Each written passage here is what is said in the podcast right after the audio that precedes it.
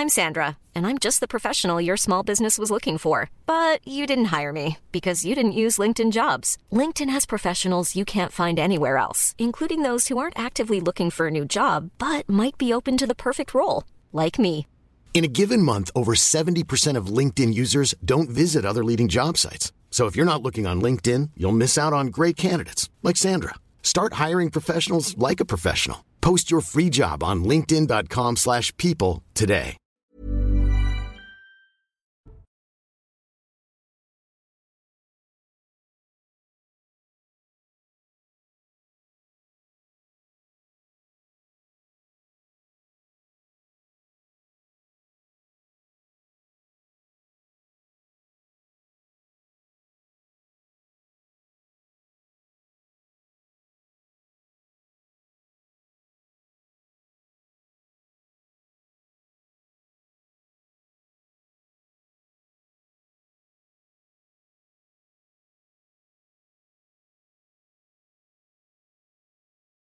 Cette pratique controversée, notamment la création d'un délit d'alcoolémie à 0,5 g d'alcool dans le sang. On ne peut pas chasser, ça fait un peu bondir les chasseurs. On verra qu'un accident a eu lieu ce dimanche dans le Maine-et-Loire. Sept cyclistes ont reçu des tirs de plomb d'un chasseur qui visait une perdrix. S'en est suivi là aussi une altercation violente entre les pauvres cyclistes criblés de plomb et le chasseur qui admettait à moitié sa faute. Voilà pour le menu ce soir. Il y aura d'autres sujets aussi qu'on évoquera avec Nathan Dever. Bonsoir Nathan. Bonsoir. Euh, agrégé de philosophie et auteur évidemment de ce merveilleux livre Les liens artificiels chez Albin Michel. Merci beaucoup. Philippe Guibert, enseignant et consultant, est Bonsoir, avec nous. Bonsoir. Eric Revel, journaliste. Bonsoir Eric. Eh bien, bonsoir. Vous avez vu que le menu est éclectique. Hein On va passer euh, de la politique en passant par la sécurité jusqu'à la chasse. Non, mais c'est bien. C'est bien. J'espère que vous êtes euh, couteau suisse tous pour pouvoir évoquer tous ces, tous ces sujets aussi différents. On commence peut-être par Rouen, qui est le sujet évidemment euh, sérieux euh, du jour. Un père qui se fait justice lui-même euh, dans la Loire. Euh, il soupçonne un jeune homme d'agression sexuelle sur sa petite fille de 6 ans. Avec, euh, avec des voisins, ils mettent en place un système de surveillance pour retrouver l'agresseur présumé. Euh, et c'est Amaury Boucaud du service police-justice de CNews qui nous raconte la suite. Amaury. Un mineur de nationalité guinéenne de 16 ans en situation irrégulière est poursuivi pour agression sexuelle aggravée sur mineur de moins de 15 ans. Il est reproché au jeune homme d'être entré dans une maison dans la nuit du jeudi au vendredi à Rouen et d'avoir agressé sexuellement une petite fille de 6 ans dans sa chambre. Alors, c'est la mère hein, de la petite fille qui a sonné l'alerte après, être tombée nez à nez avec euh, l'agresseur présumé qui logeait dans le quartier. Le lendemain, aidée de voisins et d'amis, la famille a décidé de monter la garde devant la maison et elle aurait euh, surpris euh, le jeune homme en pleine nuit en train euh, d'escalader euh, la clôture de la maison. Alors après avoir été reconnu euh, par la, mère de famille, hein, bah, ce jeune homme il aurait été frappé euh, par le père et plusieurs de ses proches avant d'être remis à la, police. Il a été ensuite placé en garde à vue, hein, ce mineur isolé. Il a nié les faits et déclaré vouloir euh, porter plainte pour les, coups reçus. Le parquet, de son côté, a demandé et obtenu hein, sa mise en détention euh, provisoire. Et puis une seconde euh, enquête a été ouverte, hein, euh, nous révélait le parquet, euh, cette fois-ci à l'encontre du père de famille et de ses proches euh, pour les faits de euh, violence aggravée.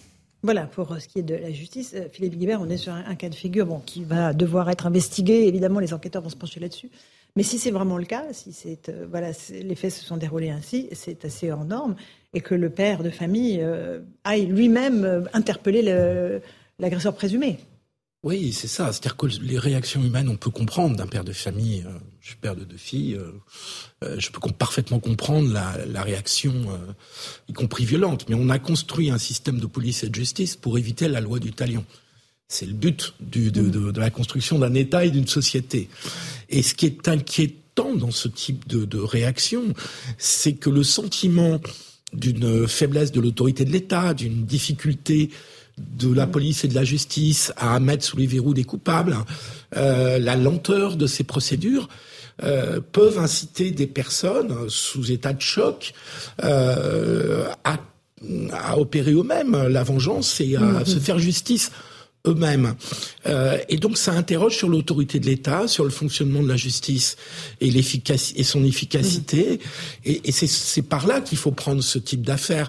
Dans un tout autre genre, il y a eu à, à, Nantes il y a quelques jours ou quelques semaines, mmh, mmh. on avait vu qu'il y avait des sortes de milices qui s'organisaient euh, face à des à des personnes en particulier droguées. Euh, et donc euh, évidemment que évidemment que c'est pas acceptable, mais mais sauf qu'il faut que les la justice et la police fonctionnent. On est d'accord. Et là, euh, on aura plus d'informations dans, dans, le cours de la journée. Une de nos équipes est en, route pour Rouen. Eric Revel, euh, le père dit avoir, avoir alerté euh, à plusieurs reprises les policiers, mais rien ne se passait. Il n'y avait pas assez de patrouilles, dit-il. Oui, mais je vais vous dire ce qui s'est passé à Nantes, ce qui s'est passé à Rouen. Il s'est passé un autre fait ce week-end.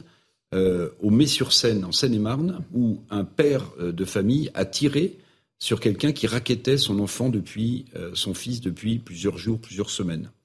Donc, on peut se dire, ce sont des actes isolés, ou bien euh, la société mmh.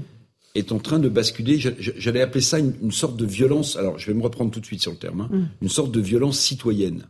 Pourquoi? Elle est mmh. illégale cette violence. Par définition, elle est illégale pour toutes les raisons qu'a invoquées Philippe. Mais on voit bien que à la croissance exponentielle des violences agression, mmh. meurtre, viol. De plus en plus, me semble-t-il, de plus en plus, des citoyens sont enclins malheureusement à se faire justice eux-mêmes. Et pour moi, c'est le symptôme mmh. d'une société qui est à bout et qui est à cran. Et d'ailleurs, si vous vous souvenez bien, ça avait aussi beaucoup surpris un homme politique de premier plan qui s'appelle David Lisnard, qui est le maire de Cannes, mais qui est mmh. aussi le président de l'Association des maires de France avait dit à un moment donné, si sur un sur un fait de société. C'était cette vidéo qu'on va peut-être retrouver de cette vieille dame qui se faisait agresser violemment. Si ça avait été ma mère, je ne sais pas si je n'aurais pas réagi moi-même. Et je mm. pense que c'est la première fois qu'on entendait publiquement un homme politique de, de ce de ce niveau euh, être hmm. sur le point de céder à la tentation de la loi du talion. Donc ça veut dire beaucoup de choses. En tout cas, se faire justice soi-même. Bah oui, bah oui, c'est la loi du talion. Hmm. Se faire justice soi-même, alors on peut le regretter. Donc la multiplication peut-être, peut-être, euh, milice à Nantes, Roanne, et, et regardez ce qui s'est passé au, au Mai-sur-Seine en Seine-et-Marne. Hmm. Ça veut dire beaucoup de choses de la société dans laquelle on vit et qui me semble être à bout à cran. Justice trop lente, mais aussi une, une violence émotionnelle qui prend le pas sur une violence, sur une, sur une violence euh, croissante. Nathan Dever, euh, avec vous, on va peut-être euh, parler plus de ce que ça veut, ce que ça dit d'une société. Ces citoyens qui, se, qui ont la tentation d'être, de se faire justice eux-mêmes, ce père de famille. On imagine aussi sa réaction. Sa petite fille est agressée dans sa propre maison. Il, il dit reconnaître l'agresseur, il se jette sur lui. Qu'est-ce que ça dit de notre société? Écoutez, le, le désir de vengeance est un désir qui appartient à la psychologie humaine et que je comprends. Je ne dis pas que je l'approuve, mhm. mais je veux dire, je le comprends. Et vous disiez tout à l'heure, personne ne peut savoir ce que nous aurions fait dans la même situation. Alors, je n'ai pas d'enfant, mais on peut tout à fait imaginer une situation analogue. C'est quelque chose de compréhensible. C'est ce que le philosophe Jean-Luc Marion appelle la logique du mal. C'est-à-dire qu'au mal répond toujours le mal. Il y a un cycle de la violence qui fait qu'on reçoit de la violence de manière passive et qu'en fait, c'est comme une épidémie. Après, on devient actif dans la violence. Je lisais, je suis désolé, j'ai oublié d'amener le livre en vrai, mais une citation de Nietzsche, paragraphe 60 de Humain trop humain, sur la vengeance. Avoir une pensée de vengeance et la réaliser, c'est prendre un fort accès de fièvre, mais qui passe. Avoir une pensée de vengeance sans la force ni le courage de la réaliser, c'est traîner un mal chronique, etc., etc. C'est-à-dire que même on comprend qu'il y ait parfois, dans la psychologie humaine, cette logique de la fièvre. Cela dit, j'ai deux inquiétudes face à ça. La première, c'est ce que vous disiez tout à l'heure, c'est la crainte que euh, que on, ce soit pas seulement des comportements individuels. Quand on a on est confronté à un individu qui fait ça, sans doute, je me mets pas dans sa tête, mais sans doute qu'il sait très bien, enfin le père de famille, qu'il s'expose lui-même à des sanctions, qu'il s'expose lui-même à des procès, et donc si vous voulez, il va y avoir une justice dans les deux sens, il y a peut-être des circonstances atténuantes, etc. Le problème, ce serait que ça devienne un phénomène global, avec en effet constitution un peu à l'américaine, soit de milices, euh, informelles ou formelles, soit d'entreprises de sécurité privée. Vous savez que c'est quand même tout un tout un, un pan euh, professionnel économique dans un business, pour le dire en anglais, euh, euh, aux États-Unis et en Amérique du Sud. Et la deuxième inquiétude que j'ai, c'est encore une fois, je, je comprends qu'il puisse y avoir des citoyens qui soient violents. Enfin, c'est la définition même d'une société, ça fait partie d'une société. Mm-hmm. En revanche, quand il y a des gens qui ont une parole publique, alors ça peut être des intellectuels, ça peut être des, des dirigeants politiques, des mm-hmm. élus, qui soit peuvent parfois appeler explicitement ou non à la violence, soit qui parfois, et c'est encore plus insidieux, qui peuvent critiquer la justice de l'état de droit. C'est-à-dire, par exemple, euh, faire la promotion explicitement au nom de la peine de mort, euh, critiquer la manière dont un procès doit fonctionner dans un état de droit. Vous voyez là, on a quelque chose qui est un glissement où des phénomènes qui sont ici euh, parfaitement euh, humains, encore une fois, répréhensibles par la loi, c'est pas le sujet, mais humains et qu'on peut quand même expliquer à, à l'échelle, je dirais, citoyenne, deviennent beaucoup plus dangereux et où la maladie peut se transmettre à l'échelle de l'État, ce qui là serait une catastrophe. Philippe Guibert, belle démonstration de Nathan Dever. Oui, bien sûr. Nathan société a- malade, en fait, Nathan une société qui, qui, qui ne va pas bien. Non, non, bien sûr, c'est un symptôme. C'est euh, Nathan, a- Nathan a raison. Simplement, euh, ce qu'on attend aujourd'hui du politique, là, je ne parle pas des intellectuels ou de ce qu'on attendrait du politique aujourd'hui, c'est qu'ils prennent la mesure de la crise de l'autorité de l'État. Quand je dis autorité de l'État, c'est pour recouvrir tout le champ de l'immigration d'une part, de la justice et de son fonctionnement pénal, ou voire de la police et de la gendarmerie et des autres services de sécurité de l'État.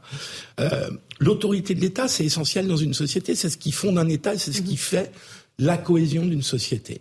Quand l'autorité de l'État chute ou, ou- ou s'abîme ou devient euh, faible, euh, la société part en vrac. On va pas citer Hobbes, j'ai un philosophe à côté de moi, mais le, le fond du sujet est quand même là. C'est la première mission de l'État de donner une garantie aux citoyens qu'il les protège. Or là, on est dans un moment où nombre de citoyens ont le sentiment qu'ils ne sont plus assez protégés, voire pas protégés du tout.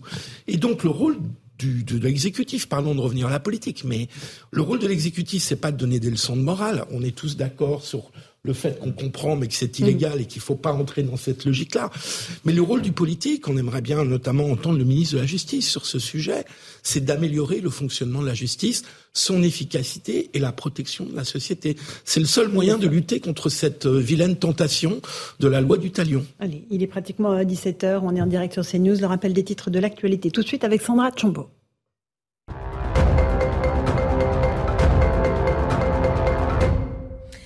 La vérité, c'est que tout le monde voit que vous ne cherchez que le chaos. Passe d'armes entre Gérald Darmanin et la France insoumise sur l'extrême droite. Chacun reproche à l'autre de ne pas lutter contre l'extrême droite. Le ministre de l'Intérieur a cité pour exemple les dernières élections.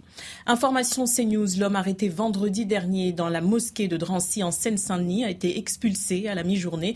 Zidane S, un Algérien, était entré avec un couteau dans les lieux à l'heure de la prière avant d'être interpellé sans faire de victime. Dispositif de sécurité renforcé pour le match PSG Maccabi Haïfa en Ligue des Champions. 800 policiers et gendarmes sont mobilisés aujourd'hui. La préfecture de police de Paris craint des affrontements entre supporters parisiens et pro-israéliens. Il y a également un enjeu sportif lors de ce match à suivre ce soir à 21h sur Canal+. J'unirai notre pays non avec des mots mais avec des actes. Rishi Sunak a promis de réparer les erreurs commises sous Listrus. Le Premier ministre britannique a averti le Royaume-Uni des décisions difficiles qui s'annoncent. Il a également adressé un message d'espoir. Voilà pour les grands titres de l'actualité. On est toujours avec Eric Revel, Nathan Dever et Philippe Guibert. J'aimerais qu'on évoque euh, la polémique autour, euh, cette fois, des centres de rétention administrative. Ça a fait énormément euh, couler d'encre la semaine dernière parce qu'on a parlé de l'immigration irrégulière. Une certaine partie de la classe politique s'est emparée de ce sujet à, la lueur sombre du meurtre de la petite Lola, puisque la principale suspecte est, en situation irrégulière, incarcérée et en situation irrégulière. Euh, on s'est penché sur les chiffres, sur la réalité, encore une fois, euh, du nombre de places dans ces centres de rétention administrative qui permettent euh, d'expulser une partie des étrangers qui ont commis des délits et qui sont en situation irrégulière. Ça suscite évidemment beaucoup de débats. Explication de Gauthier Lebret et on en débat ensuite ensemble. Eh bien, à droite, on réclame plus de places dans ces centres de rétention. Eric Ciotti a visité la semaine dernière celui de Nice, très souvent saturé euh, là aussi. En pleine campagne pour la présidence DLR, il a proposé le placement en CRA systématique de toute personne sous OQTF, sous obligation de quitter le territoire français. Pour le moment, c'est juste impossible. Il y a trop peu de places. Le député euh, des Alpes-Maritimes a donc demandé une hausse des budgets de 100 millions d'euros pour créer 600 places supplémentaires. Gérald Darmanin, de son côté, a annoncé la semaine dernière à l'Assemblée nationale la création de 300 places supplémentaires pour parvenir au total à 2200 places d'ici 2026, un effort sans précédent pour le ministre de l'Intérieur. Début octobre, Gérald Darmanin annonçait la création d'un CRA en Loire-Atlantique sans préciser où et quand les députés euh, NUPES de Loire-Atlantique sont fermement contre. Je vais les citer. Les CRA sont des lieux indignes de notre humanité. Nous devons les fermer, pas en créer de nouveaux. Vous voyez donc qu'à droite, on veut plus de place, dans la majorité, on en promet, et à gauche, on veut voir disparaître ces établissements, je cite une nouvelle fois, qui sont une honte pour notre pays et une injure à nos valeurs. Fin de citation. Merci pour la polémique politique. Gauthier, la réalité, c'est qu'il n'y a pas de place dans ces centres de rétention administrative aujourd'hui. À peine une soixantaine de places euh, la semaine dernière. Euh, Nathan Dever, peut-être, sur euh, ces, ces, lieux dédiés aux, immigrés en situation illégale et ayant commis des, des, des, des, crimes ou délits. il faut en faire plus? C'est la seule solution pour réguler cette immigration? Écoutez, d'abord, premièrement, une forme de, pas d'absence d'étonnement, si vous voulez. Euh, à chaque fois, quels que soient les sujets qu'on aborde, euh, on est toujours confronté au même constat, c'est que les, les infrastructures publiques sont saturées que tout ce qui relève de l'État euh, est saturé, qu'on parle de l'université, qu'on parle de l'école, qu'on parle de la prison, qu'on parle des hôpitaux. On est toujours confronté à la même chose dans un pays pourtant où les impôts existent, où on se demande parfois euh, où ils vont et comment ils sont gérés, et où on se demande parfois si on n'est pas confronté à vraiment une situation de dépassement, de, de, de fatigue euh, institutionnelle et étatique. Première remarque. Deuxième remarque, oui, créer davantage de places, ça, évidemment, mais comme il faudrait créer davantage de places en prison, à l'université, partout.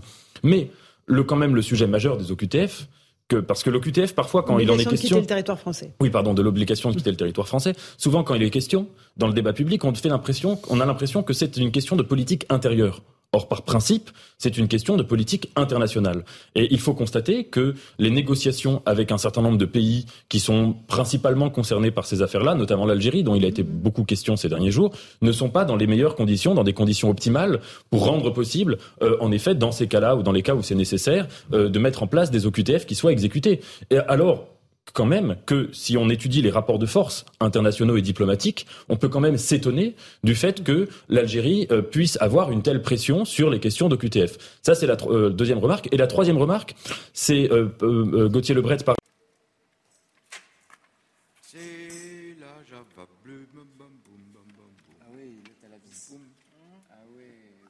quinzaine de retours. voilà, ce n'est pas quelque chose d'automatique avec euh, suivi automatiquement d'une expulsion, ni dans les faits, ni même dans le droit. Mhm, absolument. Euh, Philippe Guibert, sur ces centres de rétention? Je pense qu'il faut plus de place en centre de rétention administrative, mais on ne va pas avoir un pays où on va avoir des dizaines et des dizaines de milliers de places de centres de rétention administrative. J'entendais Gauthier euh, Lebret dire que les, les, les, élus de l'ANUPS euh, étaient contre ces centres. Je pense qu'ils ont tort, mais Peut-être en ont-ils visité certains. Des lieux indignes. Voilà. voilà. Et que on a déjà le problème en prison. Hein. Je rappelle que la France est condamnée pour l'état de ses prisons, euh, l'état d'insalubrité de et la surpopulation carcérale. Et la surpopulation carcérale. Donc, si on doit répéter le même mécanisme avec les centres de rétention administrative, Bien sûr, il en faut sans doute plus, je ne le discute pas. Mais ça ne peut pas être la, la politique, ça ne peut pas être la réponse mm-hmm à la situation de l'immigration clandestine. Alors euh, Nathan en évoquait un qui est la négociation avec un certain nombre de pays, dont l'Algérie, mais pas seulement. Euh, L'autre question est quand même de savoir si, euh, je crois qu'il y a une dizaine de recours très fréquents. C'est même plus, donc. Euh, de recours possibles pour les, les, immigrés clandestins. Je ne dis pas qu'ils ne doivent avoir aucun de recours, mm. mais en avoir 14, peut-être qu'il y a des complications euh, inutiles. Donc, je crois qu'il faut qu'on travaille dans toutes les directions. D'ailleurs, c'est à ces conditions-là qu'on pourra avoir un discours raisonnable sur l'immigration choisie, parce qu'un pays peut avoir besoin de l'immigration, mais tant qu'on est dans ces conditions où l'immigration clandestine n'est pas contrôlée, n'est pas maîtrisée, ce sera très difficile d'avoir un discours raisonnable et intelligent euh, sur, l'immigration, mais pas que des rétentions, euh, que de la rétention administrative. Éric Revel, vous allez mettre les pieds dans le plat, je le sens. Ah ben, vous avez raison. vous me connaissez. Vous me connaissez. Moi, je vais m'entourer de moins de circonvolutions, si vous voulez. Euh, je vais vous parler des OQTF, vous montrer que ce système est complètement euh, nul, c'est un fiasco total, et vous expliquer ensuite qu'en en fait, on soigne euh, la conséquence, mais on s'en prend pas aux causes. Alors je commence par le premier point de ma démonstration. Vous avez 120 000 OQTF aujourd'hui en France. Donc vous passiez de 1800 à 2300 places dans les centres de rétention administrative. Pardonnez-moi, ça ne changera absolument rien. Alors on peut avoir un débat sur la dignité ou pas de, ces lieux, mais ça ne changera rien. Mhm. Il y a trop de personnes qui rentrent dans ce pays de manière illégale, il y a trop d'immigration illégale, et on n'en prend pas la mesure. Un, deux chiffres. Au ministère de l'Intérieur, on consacre 2 milliards d'euros par an à la question de l'immigration. 2 milliards d'euros par an au ministère de l'Intérieur. sur ce budget, quand même pas négligeable, alors on fait beaucoup d'intégration, très bien, les CRA ne, ne, ne perçoivent que 169 millions d'euros de budget. Alors peut-être, peut-être que le bon sens, avant de passer à ma, au deuxième niveau de ma démonstration, ce serait de mettre peut-être plus d'argent sur ces CRA Mhm. qu'on en met, par exemple, sur les questions d'intégration. Parce que, pardonnez-moi, intégrer des gens qui sont de manière illégale sur le territoire, ça n'a évidemment pas de sens. Ça n'a pas de sens. Bon. Maintenant, je n'évacue pas la difficulté. Vous savez, construire un CRA, c'est un peu con- comme construire une prison. Ah, Tout personne le n'en monde dit, veut, hein. personne n'en veut Personne dans son veut. village ou dans sa ville. Donc ça, c'est notre problème. les habitants, personne n'en veut. Et pourquoi je pense qu'on soigne, on s'attaque aux conséquences et pas à la cause? Parce qu'en fait, vous pouvez euh, multiplier le nombre de centres de rétention administrative euh, en France euh, et, et- et ailleurs qu'en métropole, tant que vous n'avez pas une politique d'immigration, alors choisie, mais aussi, mais aussi des discussions sur l'espace Schengen, sur l'espace Schengen, j'insiste, ben en fait, les immigrés, ils préfèrent venir en France ou à partir en Angleterre que de rester dans leur pays pour toutes les raisons qu'on sait. Donc tant qu'on ne soignera que les conséquences sûr. mais pas la cause première, ben à mon avis, on n'arrêtera jamais le flux. Pardonnez-moi, c'est presque du bon sens absolu. Et puis deuxième sujet, peut-être sur lequel il faudra interroger Monsieur Darmanin, c'est quand on consacre autant d'argent à la question de l'immigration qui prend de l'ampleur dans ce pays, pourquoi est-ce qu'on n'en consacre pas plus à mettre de l'argent, peut-être pour rendre plus dignes aussi ces centres de rétention administrative? Euh, bon, voilà, ça c'est quand même une question centrale. Tant qu'on n'aura pas, à mon sens, répondu à ces deux questions, Bon, ben, on pourra continuer à avoir des débats intellectuels, vous voyez, voilà. c'est formidable, etc. Mais on, on, on ne résoudra rien. et Nathan Devers. Mis les pieds dans le plat que ça. Vous avez Oh, juste. un peu euh, quand même, un peu quand même, parce que quand je parle de Schengen, on, me dit- on va me dire, ah, vous êtes anti-européen. Enfin, enfin, tout le monde rentre comme il veut, par la Grèce, par l'Italie, par on l'Espagne. est bien d'accord Tout le monde fait ce qu'il veut. Allez, un dernier mot là-dessus, après on avance. Allez-y, Philippe Guibert. Et, et donc, euh, non, il faut effectivement euh, euh, traiter cette question de l'immigration clandestine. Il y a la question du droit français et du droit européen. La jurisprudence de la Cour de justice européenne euh, a mis des contraintes supplémentaires euh, pour euh, l'expulsion des étrangers en situation irrégulière. C'est même pour ça que la France, en 2012, sans François Hollande, a supprimé le délit de présence illégale, ce qui peut paraître euh, contraire au beau sens. Donc il y a des aspects juridiques français et européens. Et puis ensuite, il y a ce qu'indiquait Nathan sur la négociation avec les pays, notamment, mais pas seulement du Maghreb.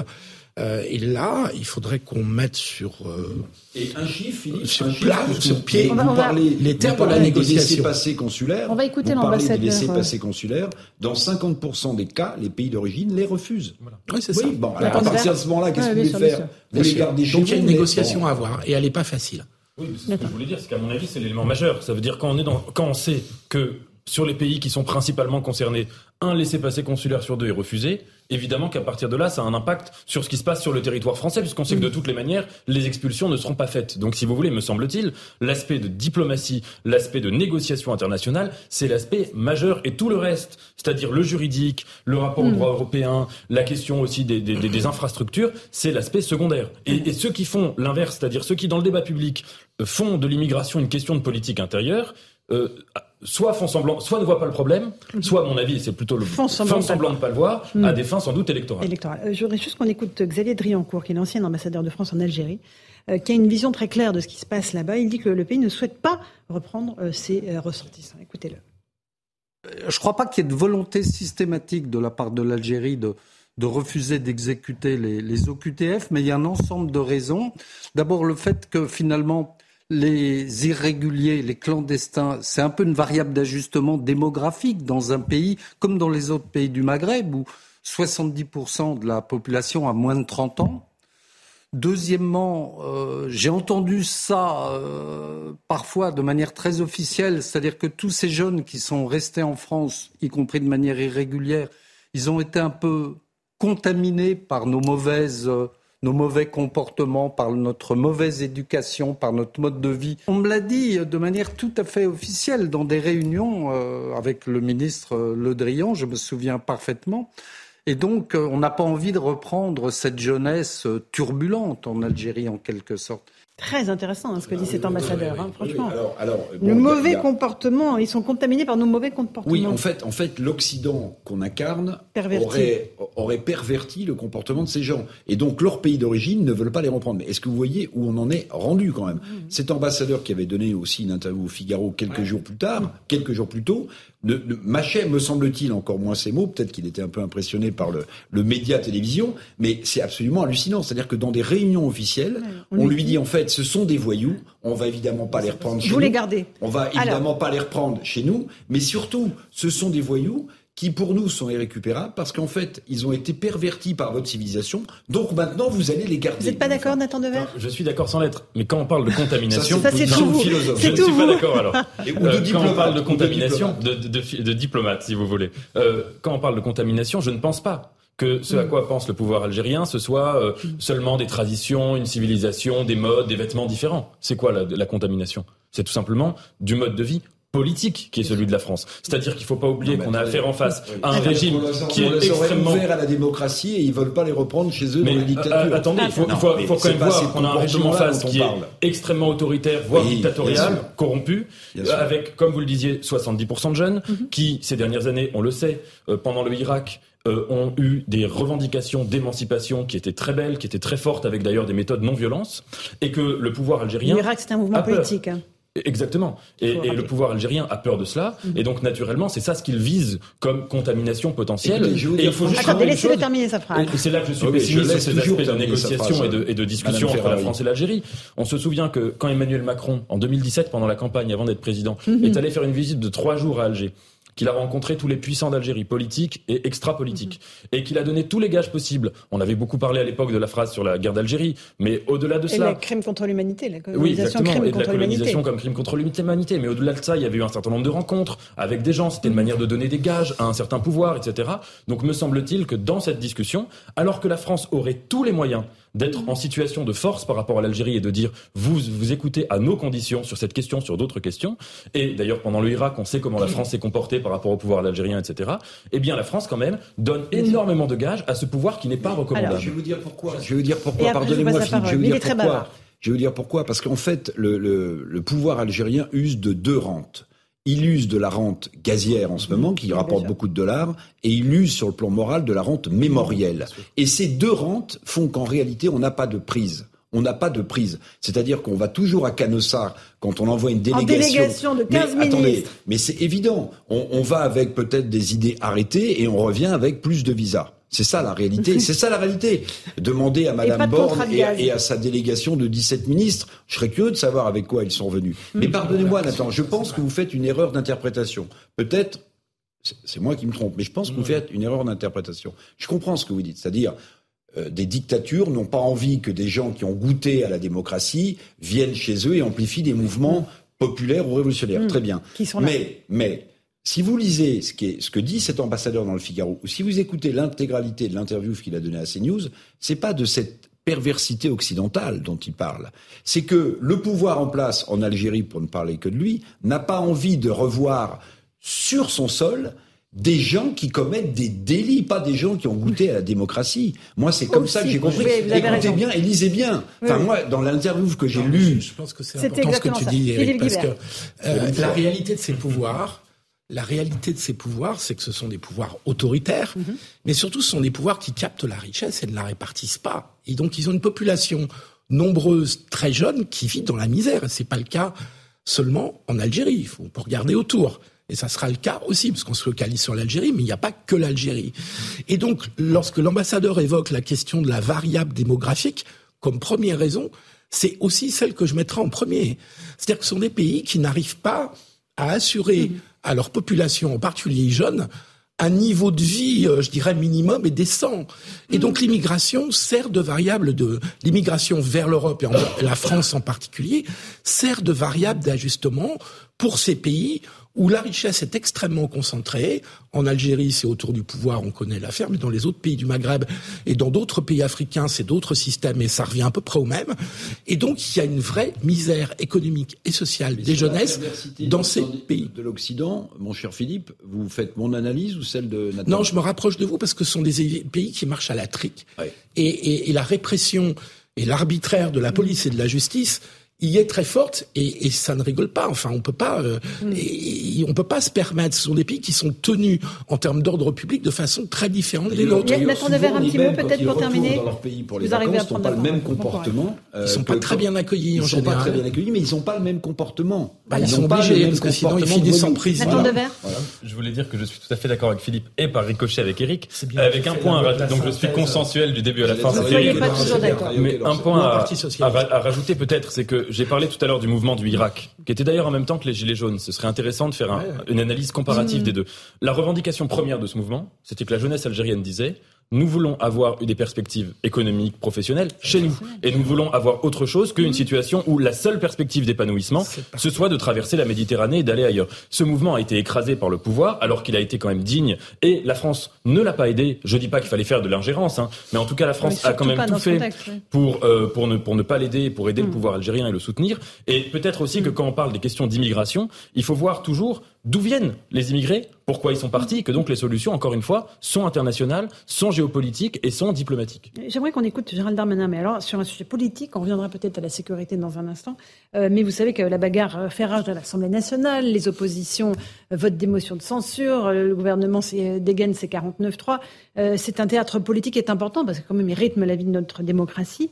Et, et là, évidemment, le ministre de l'Intérieur, qui est un fin politique, ne sont pas tous comme ça au gouvernement, euh, a dégainé contre. Non, mais c'est vrai, il y a beaucoup de techno dans ce gouvernement. Il n'y a pas de grands et vrais politiques. Euh, il, s'est emporté contre la NUPS euh, et il l'a visé très particulièrement. Écoutez-le. Je propose, pour être très cohérent, que lorsqu'on dénonce l'extrême droite, on n'accepte pas ses votes. Je propose, monsieur le député, pour qu'on soit cohérent, que monsieur Mélenchon ne dise pas à Urbi et Tourbi qu'il était heureux qu'à quelques voix près de l'extrême droite, vous fassiez tomber le gouvernement. La vérité, monsieur le député, c'est que vous vivez grâce à l'opposition avec l'extrême droite. Nous avons tous vu, nous qui sommes présentés aux élections législatives, à quel point au second tour, vous n'avez pas appelé à faire barrage à l'extrême droite. Nous qui avons dissous Génération Identitaire, je vous propose que pour manger avec le diable, il faut prendre une grande cuillère. Voilà la punchline de Gérald ah, Darmanin. il, il, bah oui, bien sûr, il est invité euh, sur CNews, euh, évidemment. Euh, mais là, il ah, va très fort contre la NUPS, pas contre le Rassemblement national. il faut rappeler juste que le Rassemblement national et la NUPS ont voté ensemble la même motion de censure qui a été rejetée hier. Voilà pour l'explication de texte. Shakespeare, la politique est un théâtre où je prendrai la conscience du roi. On est exactement. Oui, mais là, il fait de la politique, Darmanin. On est exactement dans ce hmm. théâtre-là. Euh, il dit une contre-vérité, Gérald Darmanin. C'est pas à quelques voix près que, que l'extrême droite aurait pu renverser le gouvernement, puisqu'ils n'ont que 89 députés. Non, de mais toute en s'alliant à la NUPS. Il aurait fallu, non, mais il aurait fallu que les LR votent cette motion de censure pour que le gouvernement soit renversé. Je crois que ça s'est joué à 50 voix près. Oui, ce qui est pas rien. 50 voix près. Alors, moi, je ne sais pas si euh, hmm. Philippe, euh, qui est plutôt à gauche, a des informations, mais alors on dit que dans la motion de censure de la NUPES, de la NUPS, aurait été retirée euh, une allusion positive à, l'immigration pour que le Rassemblement national puisse la voter puisse la voter. Alors, je ne sais pas si vous avez vu ça, ça, ça Alors, donnez-nous les Monsieur infos. Cambadélis, que vous connaissez bien, euh, dit que c'est un scandale. Enfin, non, Cambadélis est, un acteur interne du Congrès euh, du Parti socialiste actuel, où il, est anti-NUPS. Donc, donc contre-vérité.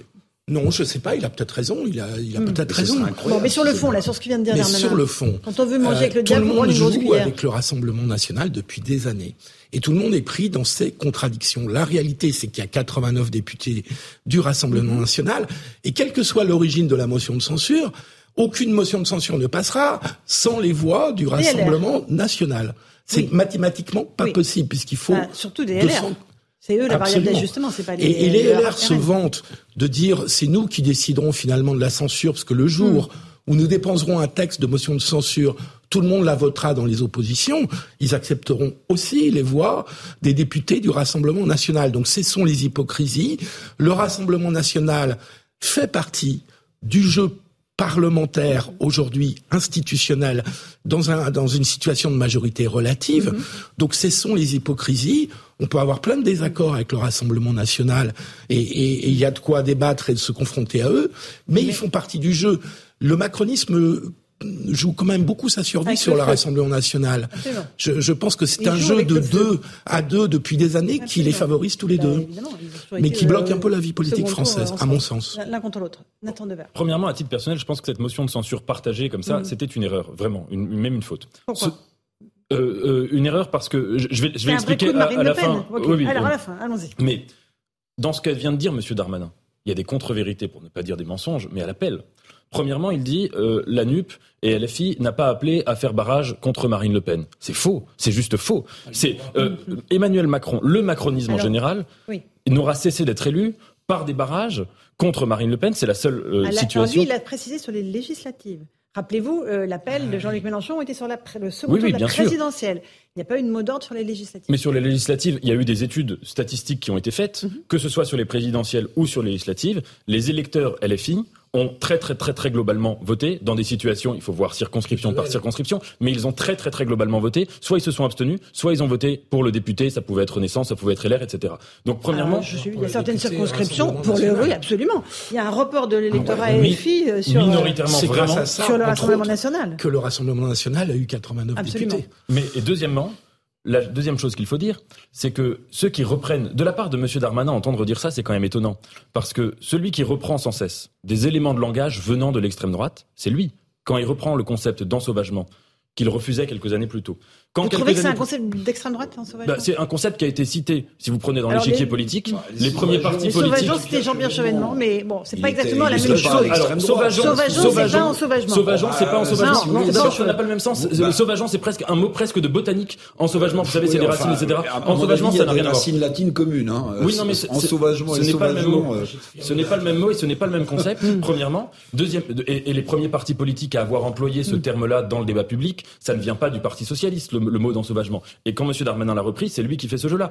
Quand ensuite il avait refusé il y a quelques années de dire qu'il y avait un lien entre immigration et délinquance, quand il change de position là-dessus, encore une fois, il reprend les éléments de langage qui sont pas ceux du centre-gauche, qui sont ceux de l'extrême droite. Donc si vous voulez, c'est quand même particulier d'avoir euh, un, ministre et un gouvernement, mais surtout un ministre qui reprend continuellement des éléments de discours venant de l'extrême droite. Encore une fois, moi je n'accuse pas M. Darmanin, je ne suis pas dans sa tête, je ne fais pas de psychologie, mais je ne pense pas du tout qu'il soit d'extrême droite dans sa tête. Je pense juste qu'il a compris que l'opinion publique était globalement en train de se droitiser, voire de s'extrême droitiser, et qui surfent là-dessus. Mais si vous voulez accuser ceux qui font barrage pour le faire élire euh, de d'être en collusion avec l'extrême droite, c'est quand même de l'inversion accusatoire. Petite pause, on continue ces débats enflammés dans Punchline dans un instant. On reparlera de politique, on parlera aussi de la chasse. Je ne sais pas s'il y a des chasseurs sur le plateau, visiblement, il y en a quelques-uns dans le collimateur. Allez, à tout de suite dans Punchline. J'ai mon permis de chasser.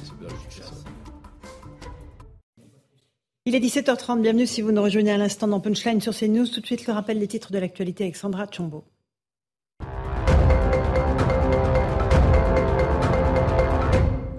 L'Assemblée nationale a rendu hommage aux gendarmes tués sur l'A13 cette nuit. Ils ont applaudi ce militaire de 47 ans, marié et père de quatre enfants.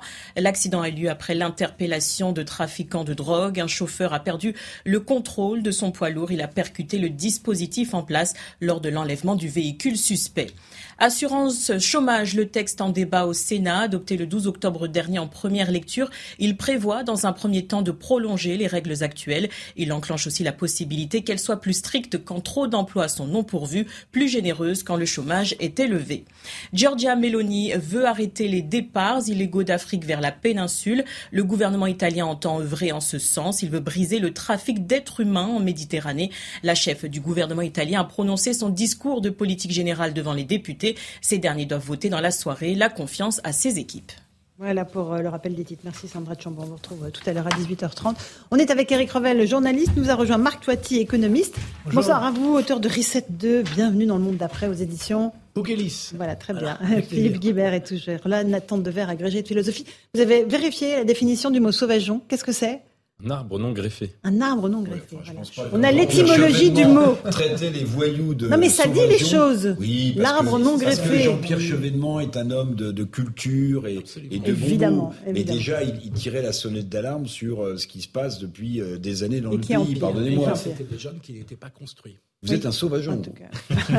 J'essaie. Un, vieux sauvage. Avec vous, avec vous, c'est tentant. Non, non, vous êtes un arbre greffé. Euh, on va juste faire. Oui, ça commence bien, Marc. Vous vous mettiez dans l'ambiance parce que là, c'est très rapide.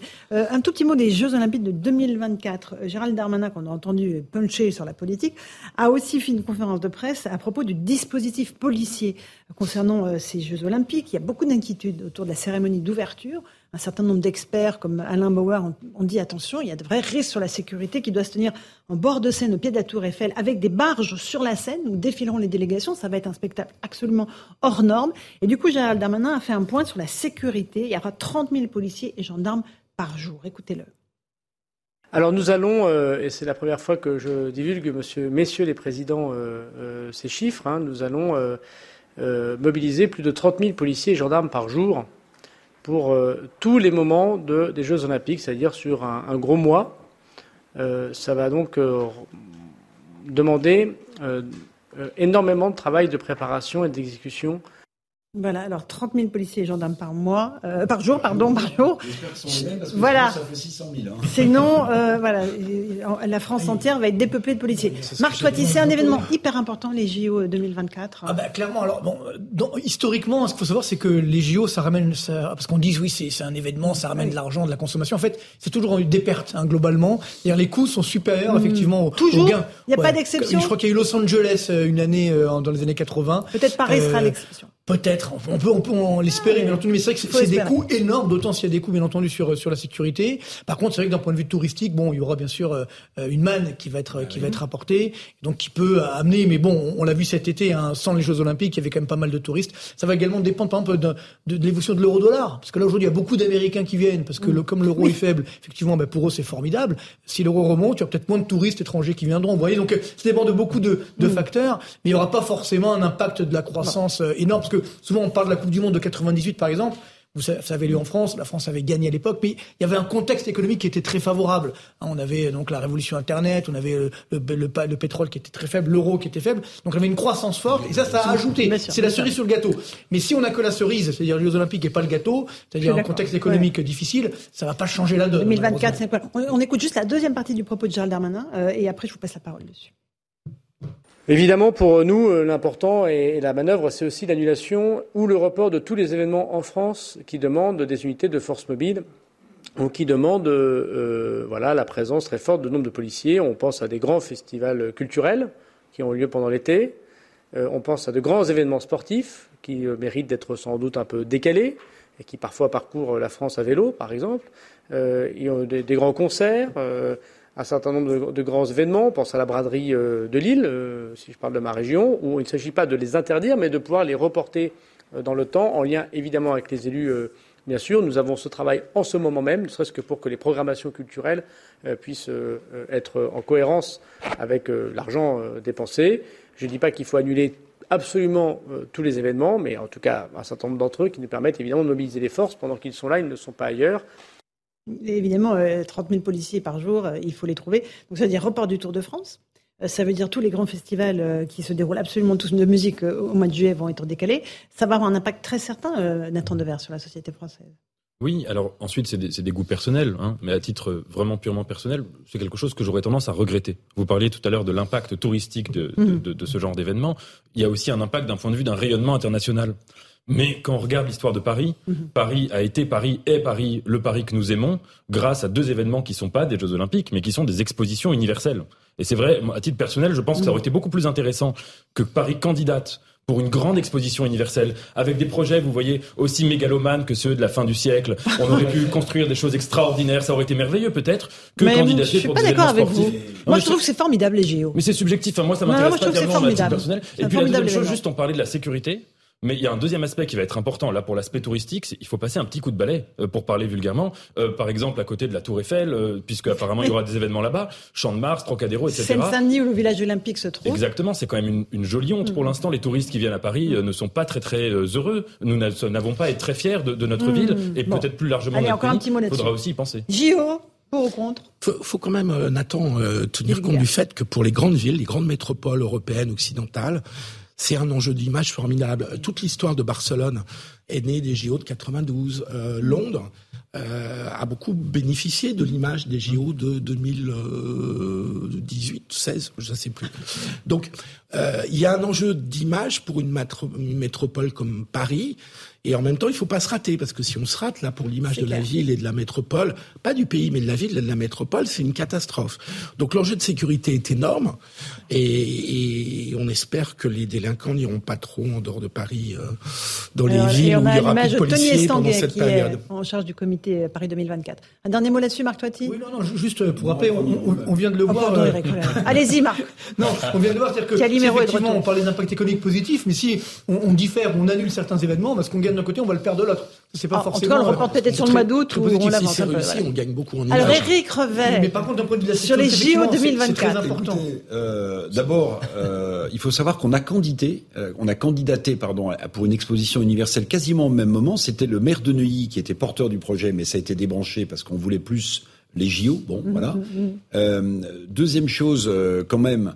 Euh, moi, j'ai quand même un doute sur la question de la sécurité. Pardonnez-moi, mais j'ai encore en mémoire cette finale de la Champions League au Stade de France qu'on a accusé les Anglais. Vous savez, ont tiré les non, mais c'est pas ça. C'est que là, les JO, les JO sur autant de sites.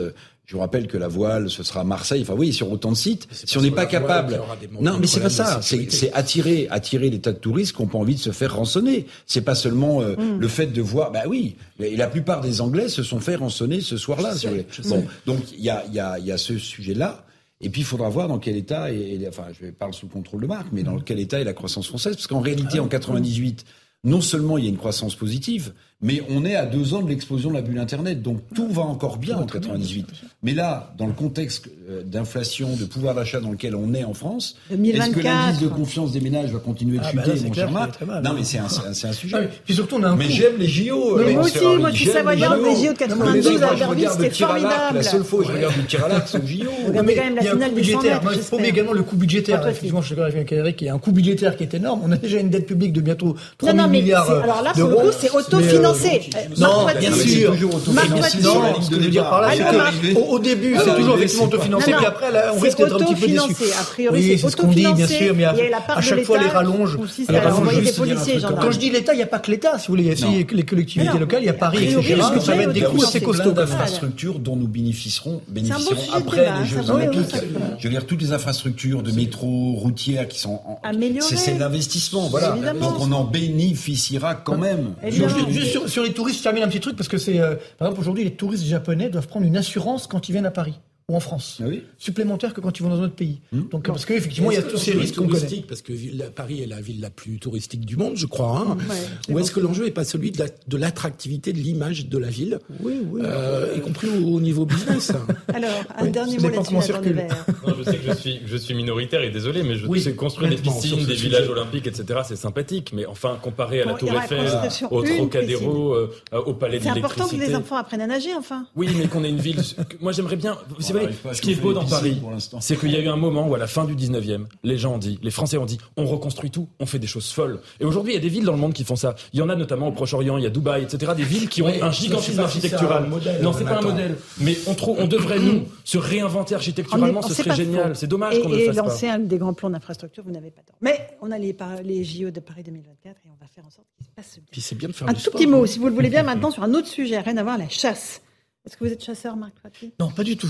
Euh, alors, pour faire face aux, accidents jeune, de chasse, le gouvernement a lancé un plan pour mieux encadrer euh, la pratique. D'ailleurs, je vais juste vous montrer une petite image de ce qui s'est passé euh, dimanche en Maine-et-Loire. Il y avait sept cyclistes euh, qui se promenaient sur la route à proximité d'un champ. Ils ont reçu des tirs de plomb euh, d'un chasseur euh, qui visait une perdrix. Alors, euh, je ne sais pas ce qu'on va voir. On voit, on écoute, je ne sais pas. On écoute la séquence. Non, non, mais vous rigolez. Euh, écoutez. Non. On a vu on a vu, le- on a vu le canon comme ça. Suis passé quand vous êtes mis complètement débile. Ça va pas Là, faut arrêter. Moi, je porte plainte. Là, c'est pas possible. Je peux avoir votre identité Vous avez épaulé face à nous. On a dit tiens, il y a des chasseurs. dans le casque. J'en ai pris un dans le casque. Je peux vous dire. Hein. Non mais arrêtez, en plus de nier parce que là c'est vraiment insupportable. Au pire vous dites ok je suis trompé mais là de nier c'est n'importe quoi. Alors rendez votre fusil, rendez votre permis, vous êtes plus en état de chasser quoi. Voilà, hallucinant cette séquence où il y a des cyclistes tranquilles sur la route et le, le chasseur qui tire une perdrix et qui tire sur les cyclistes tranquille, euh, à peine en s'excusant. Ça vous choque ou pas? Bah, Je vais vous dire, moi je trouve ça, ah, pardon, pardonnez-moi, bon évidemment c'est regrettable, mais c'est une vision très caricaturale. Ah bah non, c'est pas une vision, c'est un fait. Non, oui, mais bien sûr. Non, non, mais, attendez, vous êtes sur la... vous pouvez plus vous promener maintenant. Mais je vais vous, non, mais je vais vous expliquer, mais non, mais je vais vous expliquer plusieurs choses si je peux me permettre de mais développer non, vous n'avez rien à m'expliquer, je suis pas bah, idiote. Bah, mais je pas dit que vous étiez idiote, je dis simplement que c'est c'est juste un, événement qui s'est passé, qui est factuel, ah vous avez raison, mais qui est caricatural. mais non, rien n'est caricatural, c'est la réalité. Plusieurs catégories de chasseurs. Vous avez chasseurs. Vous serez à vélo qu'on vous tirera dessus au plomb, vous me direz pas que c'est caricatural, enfin. je suis d'accord. Mais, je suis d'accord. Mais si vous voulez, les chasseurs sont aussi des gens qui, qui, qui, défendent. Vous n'allez pas trouver une excuse à ce monsieur. Mais je trouve aucune excuse. c'est pas ça que je vous dis. Je dis simplement que c'est, alors, si vous aimez pas le mot caricatural, je veux dire un peu réductrice du monde de la chasse. une séquence de dimanche. Là, on a l'impression que tous les chasseurs tirent sur les cyclistes. On va parler d'alcoolémie, bien sûr. Mais ce que je voudrais dire, c'est que si vous interdisez, par exemple, la chasse, si vous interdisez la chasse. Mais je n'ai pas demandé l'interdiction de la chasse. Mais, mais, bien sûr, mais vous savez, si vous saviez les dégâts que font les sangliers. Euh, ah, mais non, mais, mais non, mais c'est un vrai sujet. C'est un vrai sujet. Donc, si vous voulez, c'est quand même très réducteur, me semble-t-il, de présenter un événement plus je que vous regrettable. Une image J'ai pas envie de me faire tirer absolument dessus avec plomb, évidemment. Voilà, et ni vos enfants qui se promèneront dans les, dans les bois. À, à, à, à, à ce ah, spectacle lamentable, à, peine, à mon avis, c'est une vision un peu tronquée, voilà. Quand vous aurez votre dos grêlé comme le monsieur, je suis sûr que vous ne direz pas la même chose. En même temps, je ne sais pas ce que font les gens, ils sont, ils sont, ils faisaient du vélo Tranquille sur la route. Non, non, mais on est sur chez les fous. Juste, on regarde le petit sujet euh, qui a été fait sur le niveau d'alcoolémie qui va être encadré pour la chasse, et puis on en débat avec vous ensuite. Depuis l'ouverture de la chasse il y a moins de deux mois, une quinzaine d'accidents ont déjà été recensés.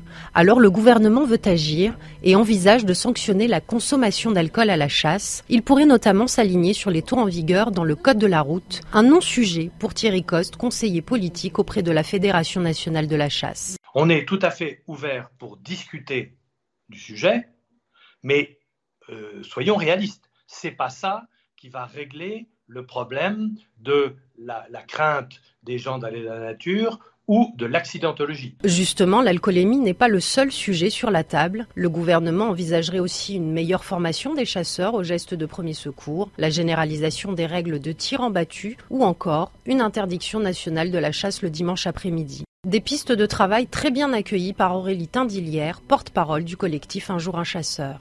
C'est un tour de savoir qu'il y aura euh, plusieurs mesures euh, mises en place. Euh, on espère que ce sera dissuasif et que ça les incitera à mieux faire attention et mieux respecter tout un ensemble de règles qui, qui seront mises en place. Les négociations devraient durer jusqu'à Noël et aboutir à des mesures avant la fin de l'année. Voilà pour euh, ce qui concerne l'alcoolémie. 90 accidents de chasse sur l'année 2021-2022, 8 mortels. Nathan Devers.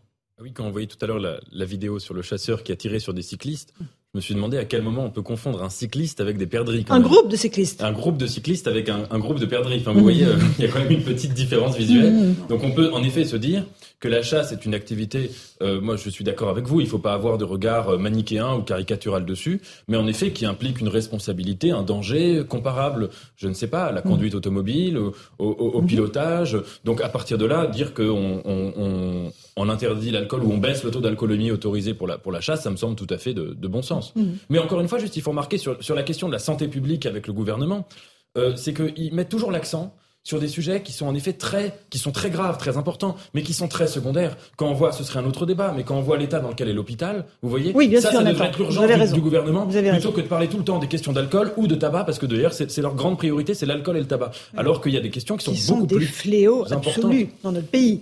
Oui, mais c'est pas l'alpha et l'oméga de la santé publique. Quand on a 80 000 morts, 80 000 morts par an. Mais ce que je veux dire, quand on a un hôpital français qui est dans l'état dans lequel il est, il devrait commencer par s'occuper de l'hôpital français. L'alcool et le tabac, euh, malheureusement, fournissent des légions de, de malades à l'hôpital.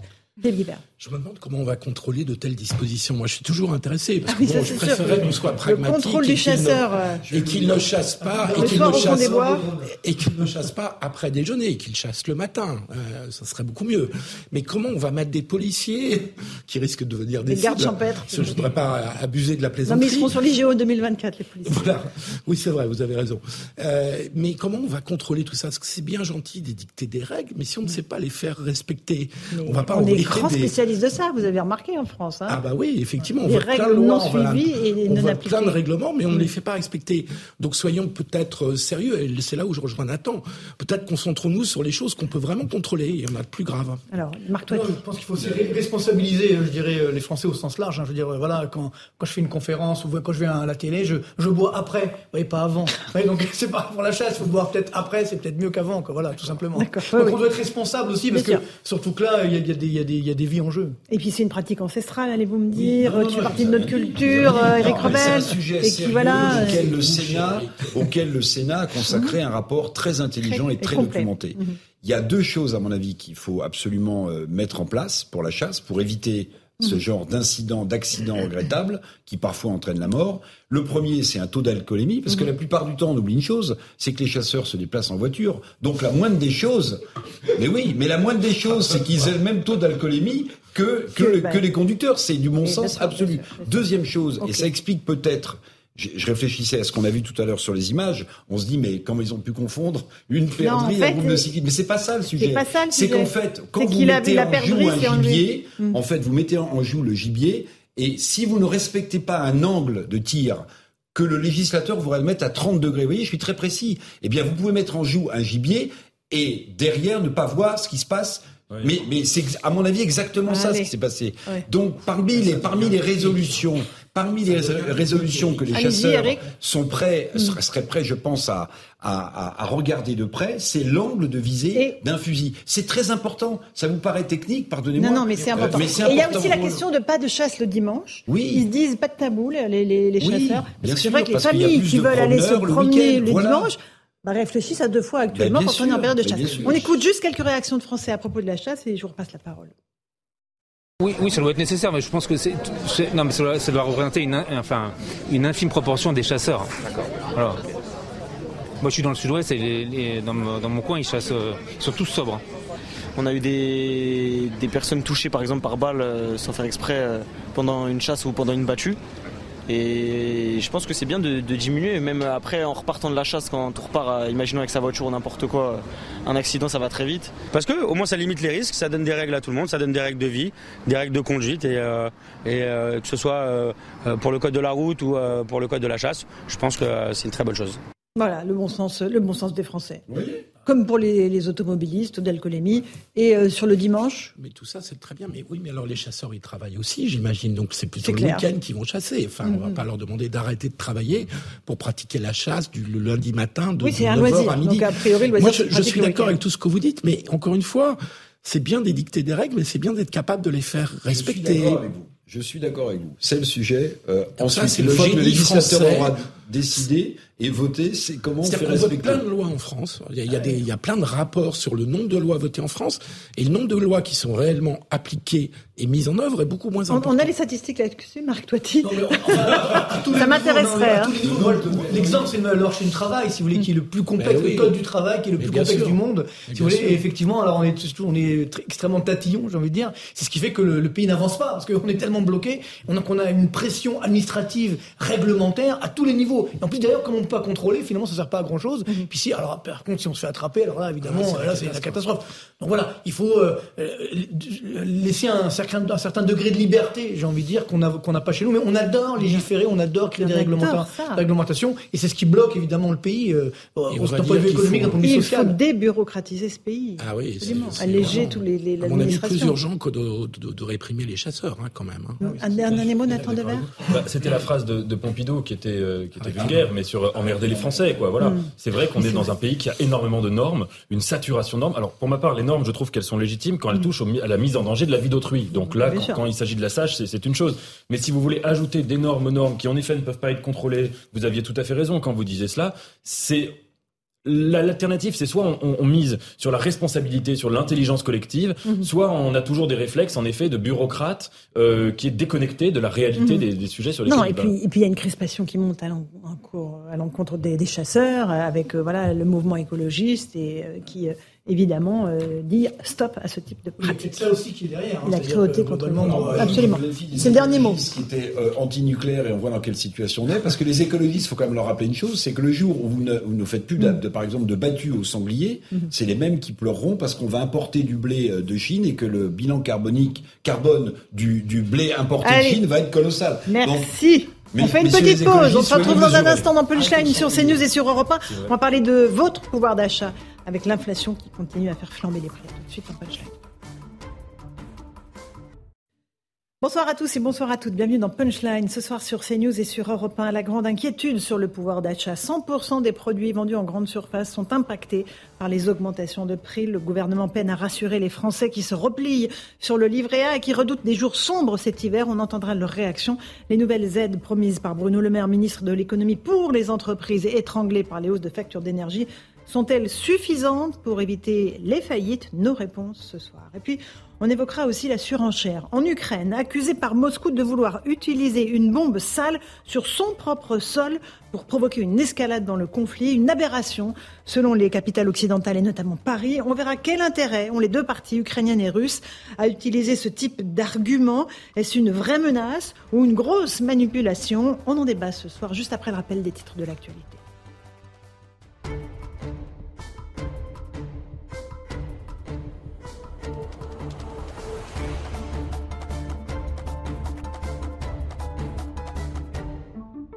Il est pile 18h. Bienvenue si vous nous rejoignez à l'instant sur Europe 1 et sur CNews. Plus de 30 000 policiers et gendarmes seront mobilisés pendant les Jeux Olympiques et ce, chaque jour de toute la compétition. Gérald Darmanin l'a expliqué ce matin devant les sénateurs. Un défi jamais mis en place selon le ministre de l'Intérieur. Écoutez-le. Alors nous allons, euh, et c'est la première fois que je divulgue, monsieur, messieurs les présidents, euh, euh, ces chiffres, hein, nous allons mobiliser plus de 30 000 policiers et gendarmes par jour pour euh, tous les moments des Jeux olympiques, c'est-à-dire sur un, gros mois. Euh, ça va donc euh, demander énormément de travail de préparation et d'exécution. Un père de famille se fait justice à Roanne, dans la Loire, aidé de trois personnes. Ils ont roué de coups un adolescent soupçonné d'agression sexuelle sur sa petite fille de 6 ans. Ils avaient mis en place une surveillance et l'ont interpellé dans la nuit de vendredi à samedi. L'agresseur présumé est un mineur isolé de 16 ans. Il a été mis en examen et écroué dimanche soir. Et puis cette information CNews, l'homme arrêté vendredi dernier dans la mosquée de Drancy en Seine-Saint-Denis a été expulsé à la mi-journée, un homme de nationalité algérienne. Il était entré avec un couteau dans les lieux à l'heure de la prière. Il a été interpellé sur place sans faire de victime. La RATP va mettre en place une prime mensuelle de présence. Cette prime ira jusqu'à 450 euros hors congé régulier. Elle sera attribuée de façon progressive. L'objectif, c'est de lutter contre l'absentéisme des chauffeurs de bus. L'UNSA RATP dénonce une provocation. Enfin, en Grande-Bretagne, Chini Sunak a promis de réparer les erreurs commises euh, par sa euh, Liz Truss, euh, celle qui était avant lui. J'unirai notre pays, non avec des mots, mais avec des actes. Écoutez le nouveau Premier ministre britannique. Some mistakes des erreurs ont été commises. Elles ne viennent pas d'une mauvaise volonté ou de mauvaises décisions, c'est même l'opposé, mais cela reste des erreurs. J'ai été élu chef des conservateurs et Premier ministre, en partie pour les réparer. Et ce travail commence immédiatement. Voilà pour les titres de l'actualité. On est euh, dans Punchline sur CNews et sur Europe 1 avec Nathan Dever, agrégé de philosophie. Bonsoir à vous. Bonsoir Laurence. Maître Gilles-William Goldnadel, ravi de vous accueillir. Bonsoir Maître. Plaisir, euh, nous allons parler d'économie avec Marc Toiti, économiste, auteur de Reset 2. Bienvenue dans le monde d'après. Bonsoir à vous. Eric Revel, journaliste. Eric. Bienvenue à vous aussi. Merci d'être resté en cette deuxième heure. Euh, l'inflation, évidemment, euh, c'est le sujet de préoccupation principale des Français. Tous les produits de consommation sont aujourd'hui euh, touchés par la hausse des prix, des augmentations qui ne correspondent pourtant pas aux, prévisions du ministère de l'économie. Explication de Karine Botelot. Un passage en caisse de plus en plus douloureux pour les Français. D'après une étude du cabinet spécialisé Nielsen IQ, 100% des catégories de produits de consommation sont touchés par l'inflation. Les prix ont augmenté de plus de 9% en un an et selon Philippe Erlin, économiste, la courbe ne devrait pas s'infléchir. Ça, ça prouve qu'on a une inflation qui s'est généralisée euh, dans toute l'économie. Et c'est ce qui me fait dire que cette inflation, elle est durable. Parmi les produits les plus touchés par l'inflation, les viandes et volailles, avec une hausse de 28%. Le prix des pâtes a quant à lui augmenté en moyenne de 20% et celui de l'huile, récemment touché par des pénuries, de 19%. Selon Philippe Erlin, cette accélération de la hausse des prix est incompatible avec les prévisions du ministre de l'économie. Nous avons parlé d'une baisse de l'inflation qui reviendrait genre à 2% en 2024. Pour moi, c'est total, totalement irréaliste. Ça voudrait dire qu'on reviendrait à une inflation, euh, à une hausse des prix euh, qui date d'il y a à peu près 2-3 ans. Les sanctions contre la Russie vont continuer, donc l'Europe va de toute façon rester en manque d'énergie et donc ça, ça, ça pousse les prix à la hausse. Si la hausse des prix touche aujourd'hui 100% des catégories de produits de consommation, elle ne concernait que 68% d'entre elles en mars dernier. Marc Toiti, 100% des produits dans les grandes surfaces sont impactés par les hausses de prix, ce qui est absolument euh, incroyable et dramatique pour les Français. Euh, on va, en sortir de cette spirale infernale ou pas? Oui, malheureusement, on va en sortir, mais, euh, en, passant par la case récession. C'est-à-dire, chaque fois qu'on a une forte inflation dans, l'histoire de l'humanité, j'ai envie de dire, ben, comment ça se termine? Les prix augmentent tellement fortement ben, que les ménages ne peuvent pas consommer. Et donc, il y a une baisse de la consommation, une baisse de l'activité, une baisse de l'emploi, une récession qui s'installe, et donc on sort de la récession. Et parallèlement de l'inflation. Sauf que ça prend un petit peu de temps. Là, ce qui est très intéressant, c'est de voir qu'aujourd'hui, malgré ce que certains ont dit hein, euh, depuis quelques mois. Déjà, rappelez-vous, il y a encore quelques mois, hein, le dirigeant français, européen disait non mais l'inflation c'est transitoire, ça va pas durer, etc. Alors qu'on voyait très bien que ça allait continuer. Et après on nous a dit non mais c'est juste limité à l'énergie et à l'alimentaire. Ben non, c'est en train de se généraliser à l'ensemble de l'économie. Et alors le drame, c'est qu'aujourd'hui, bien sûr, on a ce chiffre d'inflation qui est autour des, euh, des 6%, hein, mm-hmm. euh, selon l'INSEE et Eurostat. sauf qu'il y a, c'est comme la température, la, la, différence sur la température affichée et ressentie. Et ressentie. Donc c'est vrai qu'on a une, cette inflation en moyenne, mais on ne vit pas avec des moyennes. Ça veut dire qu'aujourd'hui, pour beaucoup de ménages, notamment modestes, qui ont une part élevée dans leur, euh, on va dire, dans leur panier de consommation de l'alimentaire et de l'énergie, alors là, l'inflation est déjà à 10-12%. Et donc, malheureusement, on a des indicateurs avancés de l'inflation qu'on appelle les prix à la production. Ça veut dire ce que payent les entreprises, qui généralement anticipent l'inflation avec quelques mois d'avance. Alors là, je vais, il faut être assis parce que, attention, c'est l'augmentation annuelle des prix aujourd'hui à la production en France est de l'ordre de 30%. Oh là là. Donc ce qui veut dire que malheureusement, bouclier tarifaire ou pas, on va arriver aussi à 10% d'inflation en moyenne. C'est là qu'est le drame. Et le problème, c'est que ce bouclier tarifaire nous a fait gagner quelques dixièmes de points d'inflation et quelques mois. on ne peut pas éviter l'inévitable. Donc c'est pour 2023 l'inévitable? Alors le, vrai enjeu, c'est qu'on a cette inflation qui est conjoncturelle. Donc oui, comme on va avoir malheureusement cette récession, les prix vont partir à la baisse. Mais on a également ce qu'on appelle une inflation structurelle qui va durer notamment par exemple euh, qui va être liée à tout ce qui est la transition énergétique. Quand on, dit, ben voilà, il faut s'équiper euh, les maisons, etc. Sauf que ça coûte cher. On veut changer de voiture, ça coûte cher. Pareil, on veut euh, réindustrialiser, démondialiser, c'est très bien. Mm-hmm. Mais les produits français coûtent plus cher que les produits chinois, et ainsi de suite. Donc l'inflation, malheureusement, une fois qu'on va passer mm-hmm. ce, stade conjoncturel, elle va durer. Et ça, le problème, c'est que toute notre génération, hein, on n'est pas du tout habitué, on ne sait pas ce que c'est une forte inflation. La dernière fois qu'on a eu ça, c'était au début des années 80. Et donc, évidemment, aujourd'hui, on le voit bien, nos dirigeants ne savent pas vraiment comment gérer cette, euh, cette forte inflation. Et donc, euh, en plus, dernier point, je m'arrête, c'est qu'on a en plus un euro qui a baissé. Alors vous dire, mm. l'euro qui baisse, c'est plutôt bien. Oui, sauf que quand l'euro baisse, eh bien, ça fait augmenter les prix des produits importés, notamment libellés en dollars. Donc, ça aggrave l'inflation. Donc c'est là où malheureusement on a, je, dirais, euh, c'est la triple peine, si vous voulez. On a une récession, on a une inflation, on a un euro qui baisse, donc on a une activité qui est, qui est molle. Donc c'est ce qui fait que ça va durer, mais je pense que pour la fin 2023, l'inflation repartira à la baisse, mais malheureusement, en étant passé par la case de récession. dans un an et demi, c'est encore long. Éric Revel, vous avez, le même pessimisme, enfin, euh, ou réalisme. Hein. Réalisme, oui. Réalisme, réalisme. Marc Toiti est économiste. Alors moi, je, je, noterai une chose, c'est euh, l'inefficacité des banques centrales, euh, et notamment de la Banque centrale européenne, qui a joué avec le feu. Parce qu'en réalité, il y a eu une partie de l'inflation qui était conjoncturel qui a existé, qui était le fait du redémarrage après la crise Covid entre l'offre et la demande, notamment de matières mmh. premières de semi-conducteurs. Bon, celle-ci, effectivement, elle devait passer.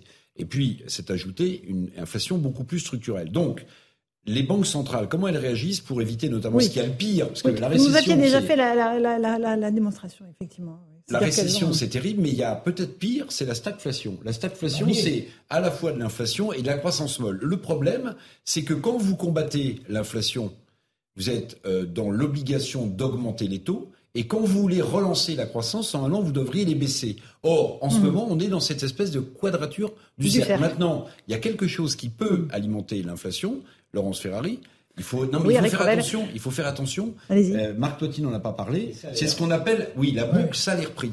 Parce que ça, c'est un sujet. Hmm. On a besoin de pouvoir d'achat, c'est vrai, hmm. mais l'une des composantes qui pourrait relancer l'inflation dans notre pays, c'est l'augmentation massive des, salaires. Et, le gouvernement met, une énorme pression sur les. Alors, juste, vous avez un mot à dire là-dessus, maître Goldendel Je n'ai pas la science économique de mon ami Toiti.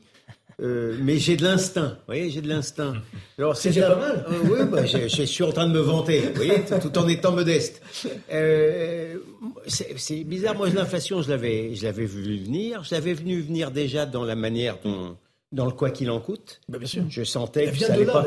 Je, voilà, je sentais que ça allait pas. C'est important parce qu'on laisse croire que l'inflation vient de la guerre en Ukraine. Elle était là avant. Il y a une erreur de politique économique, c'est-à-dire qu'en 2021, on a continué la planche IB, la, dette publique, la planche IB. c'est ça qui a généré cette l'inflation. Je n'ai jamais cru à l'argent magique, donc je me suis dit que ça n'allait pas être, ça n'allait pas être bon mhm. pour, pour, pour le niveau des prix. Donc on est, euh, on est une sorte d'inflation inflationniste. Parce que, mais oui, mais oui, parce que, euh, comme le disait euh, très bien Eric, euh, les salaires, si on se met pour rattraper l'inflation à augmenter les salaires, là, c'est un, c'est un cercle qui est tout sauf vertueux. allez, un dernier mot avant la petite pause, et Nathan, vous aurez la parole. Contrôle. Jacques Delors, ministre des Finances socialistes, avait précisément désindexé les salaires du niveau de l'inflation. Alors, un dernier mot, Marc. Non, mais justement, c'est-à-dire que ce qui a, la dernière fois qu'on a connu ça, parce qu'il y a deux, il y a deux choses que les salaires augmentent, si c'est mérité, tant mieux. C'est-à-dire qu'aujourd'hui, les entreprises si elles veulent garder leur salarié, elles doivent augmenter. Le problème, c'est que si les salaires augmentent de façon unilatérale, la même chose pour tout le monde, on dit voilà, on va faire 5-10% pour tout le monde, euh, sans considération justement des coûts. Et là, pour l'entreprise, ça va être un coût énorme. Et la dernière fois qu'on a fait ça, c'était quand? Justement, c'était en 1981, la relance Mitterrand. Et à l'époque, l'inflation est montée, d'ailleurs c'est un sommet historique, à 14,5%. Eh bien oui, c'est pourquoi, c'est ce que disait Eric, c'est ensuite Delors a fait le chemin inverse. Allez, évidemment. une petite pause. Mais, malheureusement, ceux qui ont payé la facture, ce sont Dans un instant, les Français auront la parole. Pas forcément sur ceux qui sont le plateau, mais ceux de la vraie vie. A tout de suite dans Punchline sur CNews et sur Europe 1. Il est 18h15, on se retrouve en direct sur Europe 1 et sur CNews dans Punchline. On parle de l'inflation. Aujourd'hui, tous les produits de consommation sont touchés de plein fouet par la hausse des prix. Euh, on va écouter des réactions de Français qui sont obligés d'adapter leur consommation et qui se ruent notamment sur les produits d'entrée de gamme. Écoutez-les. les fruits et légumes, quoi, qui me touchent plus quand même. Je diminue un peu de tout parce que forcément, mes moyens, par contre, n'augmentent pas. Tous les fruits, hein, à partir du moment où je vois que ça vaut 8 euh, euros kilo, je me dis, bon, ben, faut faire attention, hein, c'est quand même très cher. Hein. On essaye de réduire un petit peu, mais on continue quand même à, manger, disons. D'une journée à l'autre, ça peut même tripler le prix. J'ai supprimé le lait. C'est trop cher maintenant. On a du mal à joindre les deux poux. C'est extrêmement fort ce que dit cette dame. J'ai supprimé le lait, c'est devenu trop cher. Les prix doublent parfois d'une journée sur l'autre. Euh, on, on, observe ça dans triplé, les. Non, elle a dit triplé dans le. Ça me paraît énorme. Non, non. Enfin, peut-être ça dépend du magasin. Oui, oui, oui, d'un magasin.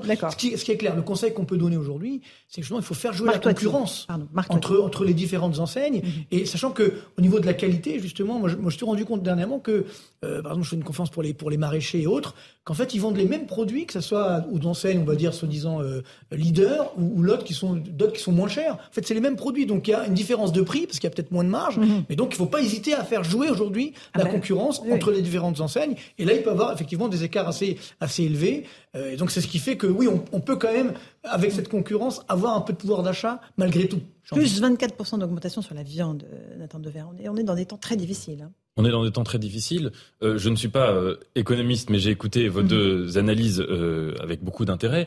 Et en tout cas, euh, je, je, suis d'accord, si je peux me permettre l'expression, sans être économiste, sur le constat de dire que cette inflation, elle vient de la reprise économique après la mhm. paralysie planétaire pendant la crise sanitaire. On l'a vu, on se souvient que ça a commencé à l'automne 2021 mhm.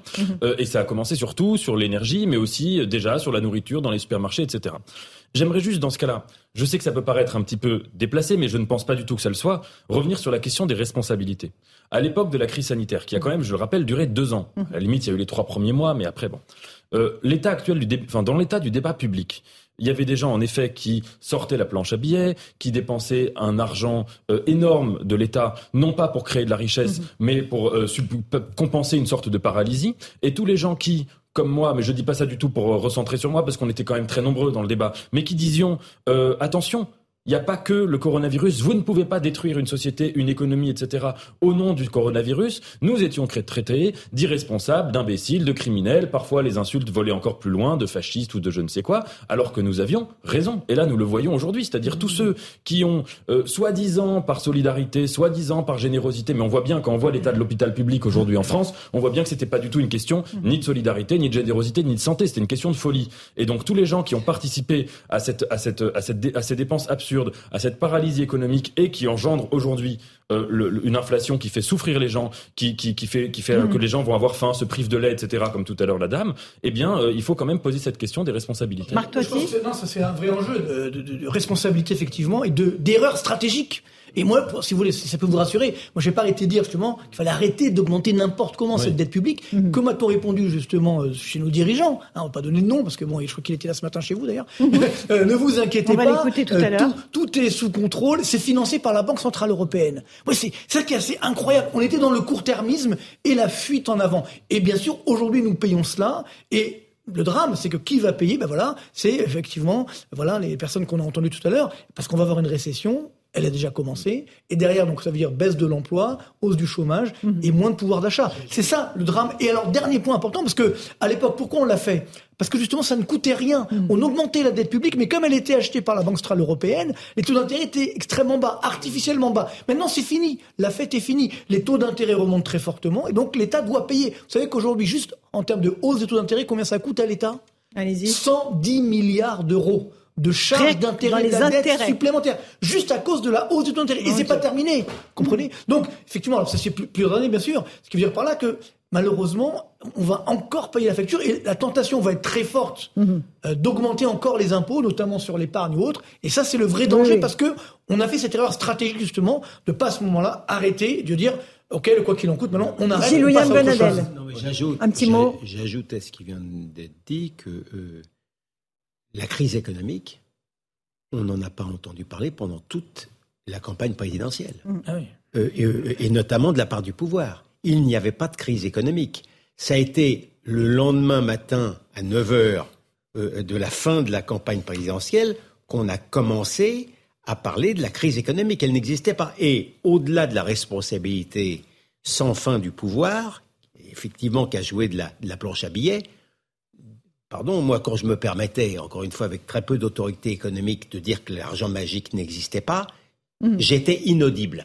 Tous les partis politiques confondus. Hein. Tous les partis politiques. Euh, il y, a eu, alors là, sur ce plan-là, il y a eu un consensus, en ce compris, en ce compris celui, ceux des républicains qui, mhm. en principe, étaient mhm. les plus dans la rigueur euh, économique depuis Fillon, on va dire, pareil. Non, mais un peu Marc un dernier mot. Une réunion comme ça à Bercy, bon, on va pas trahir de secret, où il y avait effectivement le ministre, puis des économistes, hein, d'autres économistes de, tout bord, plus ou moins. J'étais le seul à dire ça, à dire, attention, il faut arrêter. On disait, mais non, mais la dette, on s'en fiche complètement, c'est pas grave, euh, c'est la BCE qui finance, tout d'intérêt n'augmenteront jamais. Oui, c'était, on avait une irresponsabilité générale. Alors, et évidemment, juste... nous payons ces erreurs. Nathan Devers. Ce que vous dites, c'est très, très, frappant. Et, et ce qui est incroyable, c'est que cette irresponsabilité, elle vient de ceux qui passent leur journée à traiter tous leurs opposants d'irresponsables. C'est quand même ça. On parle de gens qui se prétendent cercle de la raison et qui systématiquement, à chaque fois qu'il y a une contestation politique citoyenne quelconque, on brandit le mot magique vous êtes irresponsable. Mm. Mais alors, euh, en effet, l'irresponsable n'est pas forcément là. Vous n'êtes pas d'accord avec ça, je Crevel Si, si, si, je suis d'accord. Mais ce ah que bon, je voulais dire déçu. simplement, si, si, je suis d'accord.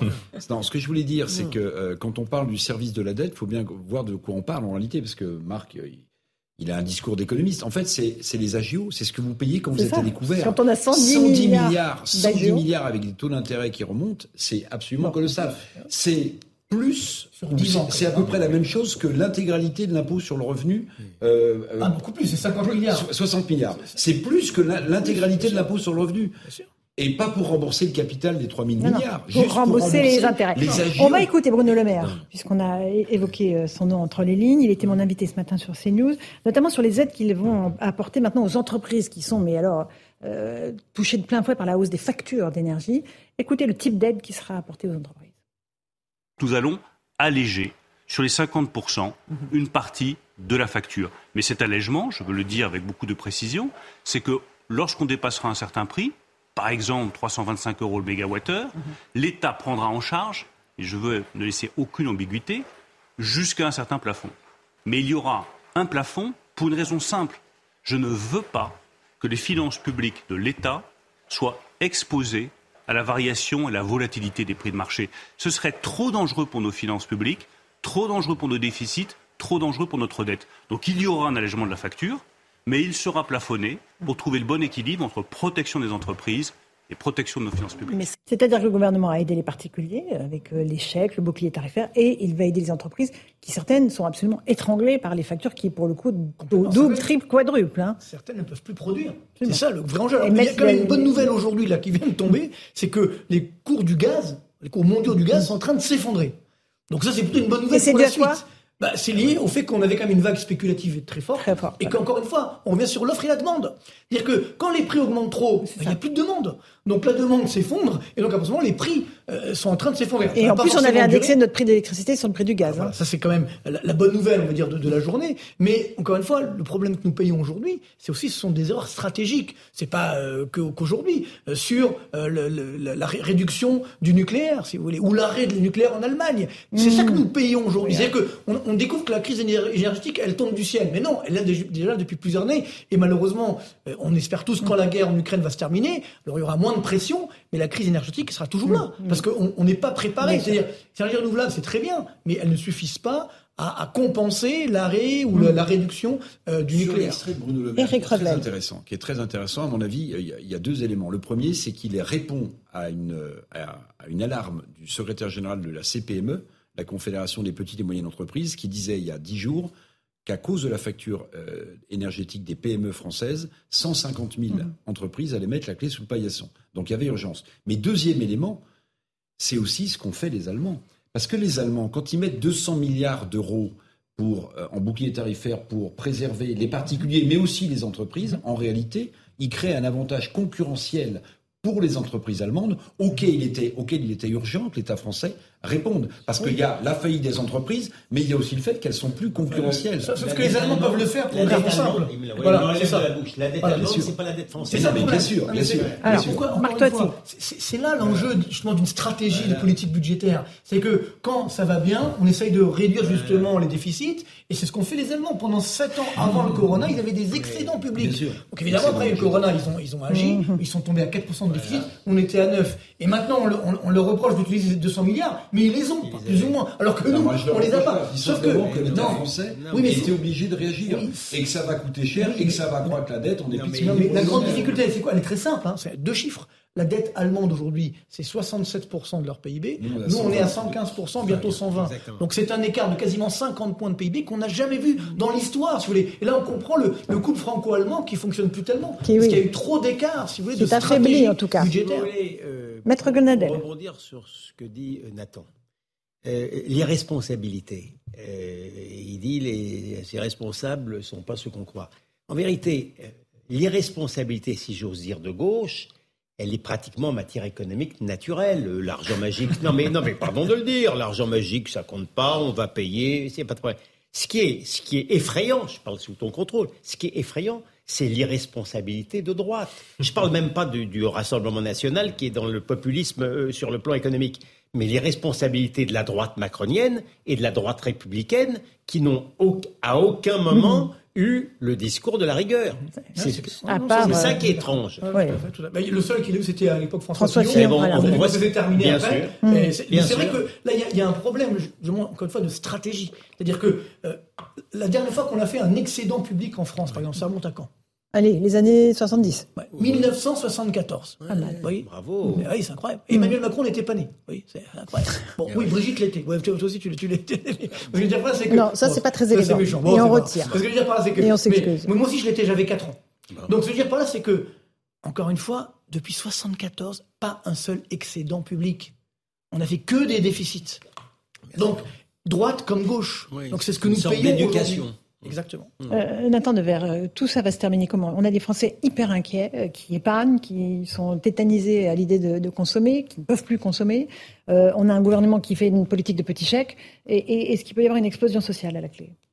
Écoutez, sans être, sans être devin, et d'ailleurs, je pense que votre question porte même pas sur l'avenir, mais sur la situation présente. présente Sans être devin, il me semble que notre situation, elle est, c'est une situation de pré-révolte. Alors, y aura-t-il des révoltes? Ou pas Peut-être qu'il n'y en aura pas du tout, mais ça ne change rien au fait que là, toutes les conditions de possibilité de la révolte sont là. C'est-à-dire, en effet, euh, des erreurs graves commises par le passé, sur la question énergétique, on en a moins parlé, mais aussi, euh, une absence ou presque de mea culpa sur les vraies erreurs. Et encore une fois, sur la question, par exemple, de la politique mhm. sanitaire, enfin pendant la crise sanitaire, on n'a entendu aucun mea culpa de la part du gouvernement sur le terrain économique, en tout cas.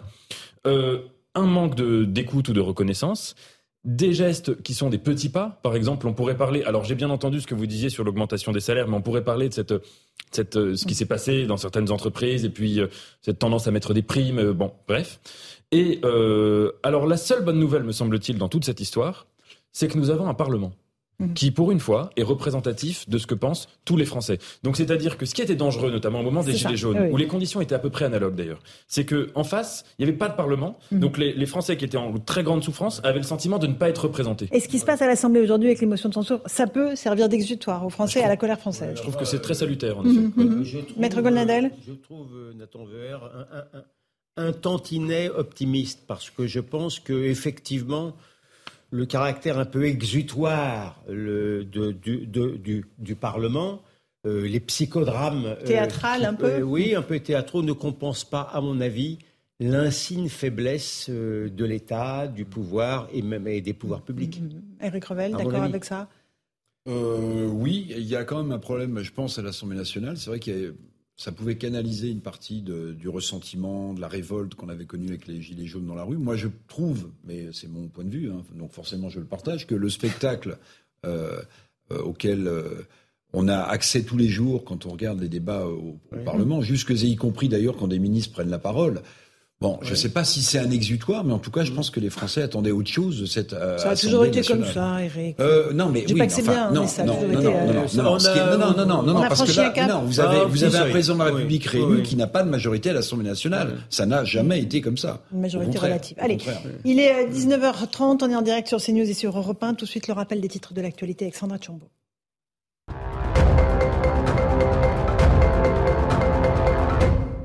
Jeux olympiques 2024, plus de 30 000 policiers et gendarmes mobilisés chaque jour, entre 12 000 et 45 000 uniquement en Ile-de-France. Gérald Darmanin l'a annoncé aujourd'hui devant les sénateurs. Le ministre de l'Intérieur évoque un défi jamais mis en place.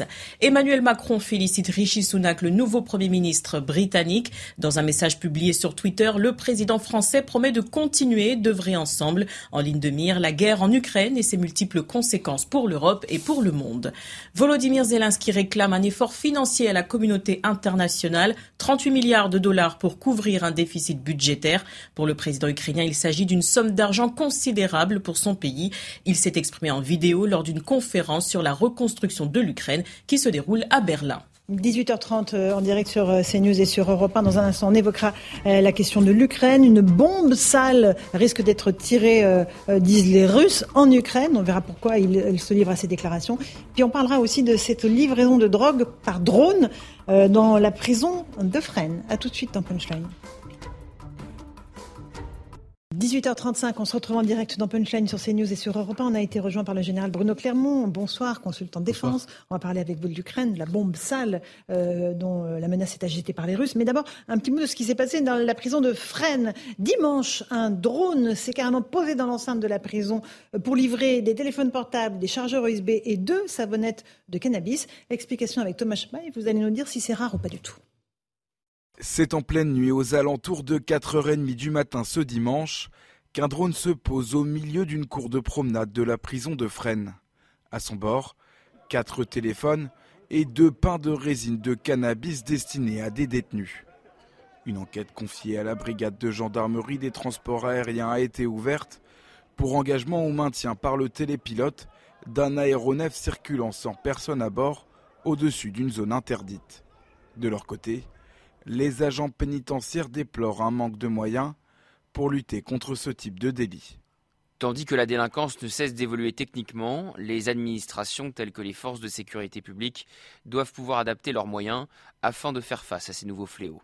En juillet, un homme de 19 ans était condamné à 20 mois de prison ferme pour avoir livré des produits illicites par drone pendant plusieurs semaines à la maison d'arrêt de Sequedin, près de Lille.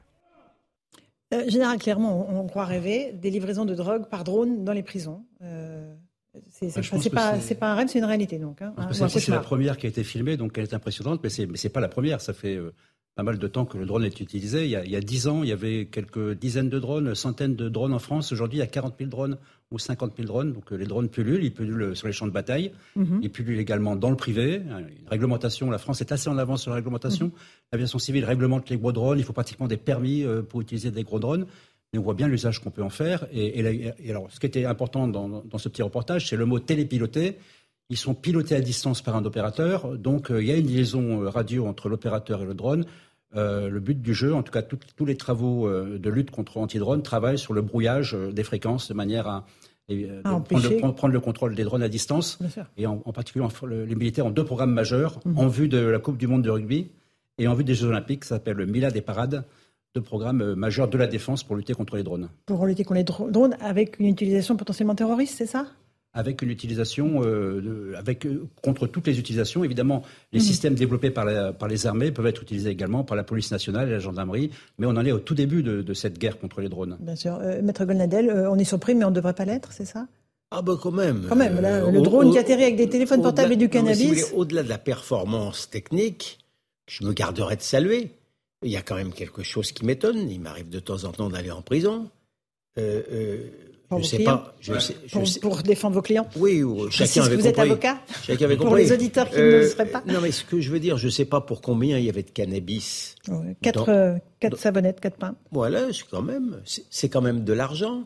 Il faut donc que l'expéditeur de ce drone soit quand même assez sûr de euh, sa livraison pour euh, investir quand même quelque chose qui n'est pas négligeable. Donc il était certain qu'il n'y avait pas, parce qu'on peut imaginer quand même de temps en temps qu'il y a un gardien de prison et que ce gardien de prison, il peut se trouver à l'intérieur de, de la prison, là où, là où ça doit atterrir. Donc je suis quand même étonné de euh, la de l'assurance mmh, mmh, mmh. sans doute justifiée avec laquelle l'expéditeur s'est permis cette livraison. Il y a quelque chose quand même qui qui, qui, qui interroge. Qui interroge. Eric Revel, un petit mot euh, sur ce euh, drone Oui, bah écoutez, non. Livreur de, de cannabis. On, repousse les, les limites euh, mhm. sans arrêt, c'est ça qui est assez terrifiant. Puis attendez, là, on livre, bon, évidemment, le cannabis il est très réglementé en France, mais imaginez aussi qu'avec un drone, on livre une arme, euh, on livre un pain de plastique, un pain de plastique. Enfin, vous voyez, donc là, il y a quand même un sujet absolument hallucinant. De sécurité, pour le coup. Bah oui. Euh, les, les, prisons sont vraiment à surveiller. Maître Gonel, vous, euh, vous, vouliez nous parler aussi de ce qui s'est passé à Rouen, où ce père de famille s'est fait justice lui-même. Un, homme, un jeune homme avait agressé sa petite fille à, leur domicile. Euh, il a fait euh, avec des voisins euh, des patrouilles. Ils ont retrouvé l'homme qui a été roué de coups et qui a été livré ensuite à la police. vous pensez qu'aujourd'hui on est dans un État où les citoyens ont la tentation de se faire justice eux-mêmes? Ben Non, mais là c'est évidemment que quand il y a une carence quand il y a une carence de l'État, même lorsque le peuple est résigné, il lui arrive d'être en colère. Et je ne suis pas dans la justification, hein, mm. ce n'est pas une précaution oratoire, mais c'est malheureusement tristement prévisible. Mais là, ce sont des circonstances particulières parce que, si j'ai bien compris, c'est un, un mineur isolé, mm-hmm. certainement isolé, je ne suis pas sûr qu'il soit mineur, qui s'en est pris sexuellement à une môme de 6 ans. Donc, sans vouloir plaider la légitime défense, mm il me semble que les circonstances extrêmement atténuantes ne sont pas un vain mot. Mhm. On l'avait évoqué tout à l'heure, Eric Revel. je voudrais juste dire qu'il y a ce qui s'est passé à Rouen, qu'a bien résumé Maître Golnadel. Il y a euh, la tentation, la tentative de créer des milices armées à Nantes. Et puis, j'y rajoute un fait mhm. qui s'est produit euh, ce week-end au Mai euh, sur Seine, en Seine-et-Marne, où un, un père a tiré sur euh, un homme qui raquettait son fils depuis plusieurs semaines, plusieurs euh, euh, mois. Ce que je veux dire par là, c'est que évidemment, il n'y a aucune justification, mais quand la violence émotionnelle prend le pas sur la violence légale ou l'institution ou la justice, ça veut dire que la société est à mhm. bout et est à cran. C'est ça le symptôme, en fait. Et ça veut surtout dire, en un temps de verre, que les Français ne font plus confiance en l'autorité de l'État. C'est-à-dire qu'ils disent, il n'y a que nous qui pouvons nous rendre justice. Oui, bien sûr. Alors euh, que cette justice soit défaillante, on parlait tout à l'heure euh, euh de, de, des budgets de l'État et des services publics qui étaient défaillants et saturés dans tous les domaines, y compris dans la justice, y compris dans les prisons, y compris bon, etc. Mais ça veut aussi dire euh, que sur le plan du discours, et peut-être du discours public, c'est-à-dire celui qu'il peut y avoir dans les médias, celui qu'il peut y avoir dans les parlements, celui qu'on peut trouver sur les réseaux sociaux aussi, on entend peut-être beaucoup de discours, enfin peut-être même assurément beaucoup de discours qui critiquent la justice et la manière dont fonctionne la justice. On entend beaucoup, par exemple, et encore une fois, le, le fonctionnement, on peut le critiquer, mais qui critique plutôt la place de la justice dans un état de droit. C'est ça, moi, qui me dérange et qui m'interpelle. Par exemple, le fait de dire que les accusés ont un peu trop de droits que euh, faudrait faire des procès plus vite, qu'il faudrait rétablir peut-être certaines sanctions, comme la peine de mort. C'est des choses qu'on peut entendre fréquemment. La peine de mort, on le lit beaucoup sur les réseaux sociaux. Mais je vois, je suis frappé de voir une chose, c'est que souvent après les faits divers tragiques, qui sont tragiques et que je ne remets pas en question. Les réactions sur Twitter, par mm. exemple, c'est massivement oh peine de mort immédiate. Vous voyez, c'est vraiment des mm. centaines de commentaires comme ça. Alors évidemment, euh, un fait divers tragique, on a envie que l'individu puisse être en prison, puisse être mm. puni gravement, etc. Mais cette punition, Attendez, laissez-le terminer. Laissez-le terminer. appeler ça définitivement des faits de société, parce que non. Ah ben, moi, je pense pas ça. Je pense. Vous savez, dans, toute société, il y a des faits divers. les faits divers sont toujours tragiques. à laquelle on assiste depuis. Euh, pardonnez-moi, mais pour moi, ce sont plus des faits divers. Bon, ok. Euh, Maître allez-y, allez-y. Son discours conformiste. non, c'est pas. Euh, premièrement, hmm. que, que, que, qu'il y, ait des faits divers, la multiplication, l'augmentation par exemple euh, des, violences aux personnes, ça c'est un fait de société. Mais un fait divers en soi qui est tragique, et les faits divers sont toujours tragiques, une certaine instrumentalisation politique de ce fait divers, c'est la meilleure manière de faire passer un discours. Et en effet, c'est tous ces discours qu'on entend qui sont comme ça contre la défense, contre la justice, contre les droits, je dis pas que ce sont eux qui poussent à l'acte ce père de famille à faire ça. Tout à l'heure je disais que je le comprenais ce père de famille, etc. Mais en tout cas, ça crée un climat qui est dangereux pour la justice. Maître la réponse rapidement. Permets-moi une, une réponse, non pas euh, politique, encore mhm. qu'elle puisse parfaitement l'être légitimement, mais euh, si j'ose dire, euh, technique. Il n'est pas anormal que, des, que nos concitoyens qui, qui, considèrent que la justice, à juste titre, ils le considèrent, soit trop lente, souhaitent qu'elle soit plus rapide. Il n'est pas non plus anormal, et même il était prévisible, que lorsqu'on a aboli la peine de mort, mais qu'en même temps, on a aboli la prison à perpétuité et qu'ensuite, on, on, multiplie euh, les, les, aménagements de peine, il n'est pas anormal que nos concitoyens, face à la montée de l'insécurité, considèrent que la justice ne fasse pas son travail. Alors qu'ensuite, que sur les réseaux sociaux qui ne se caractérisent pas par un langage forcément très mmh. polissé, mmh. on fasse montre d'une certaine colère, Pardon de te le dire, mais cette colère parfaite, mais, mais, compréhensible.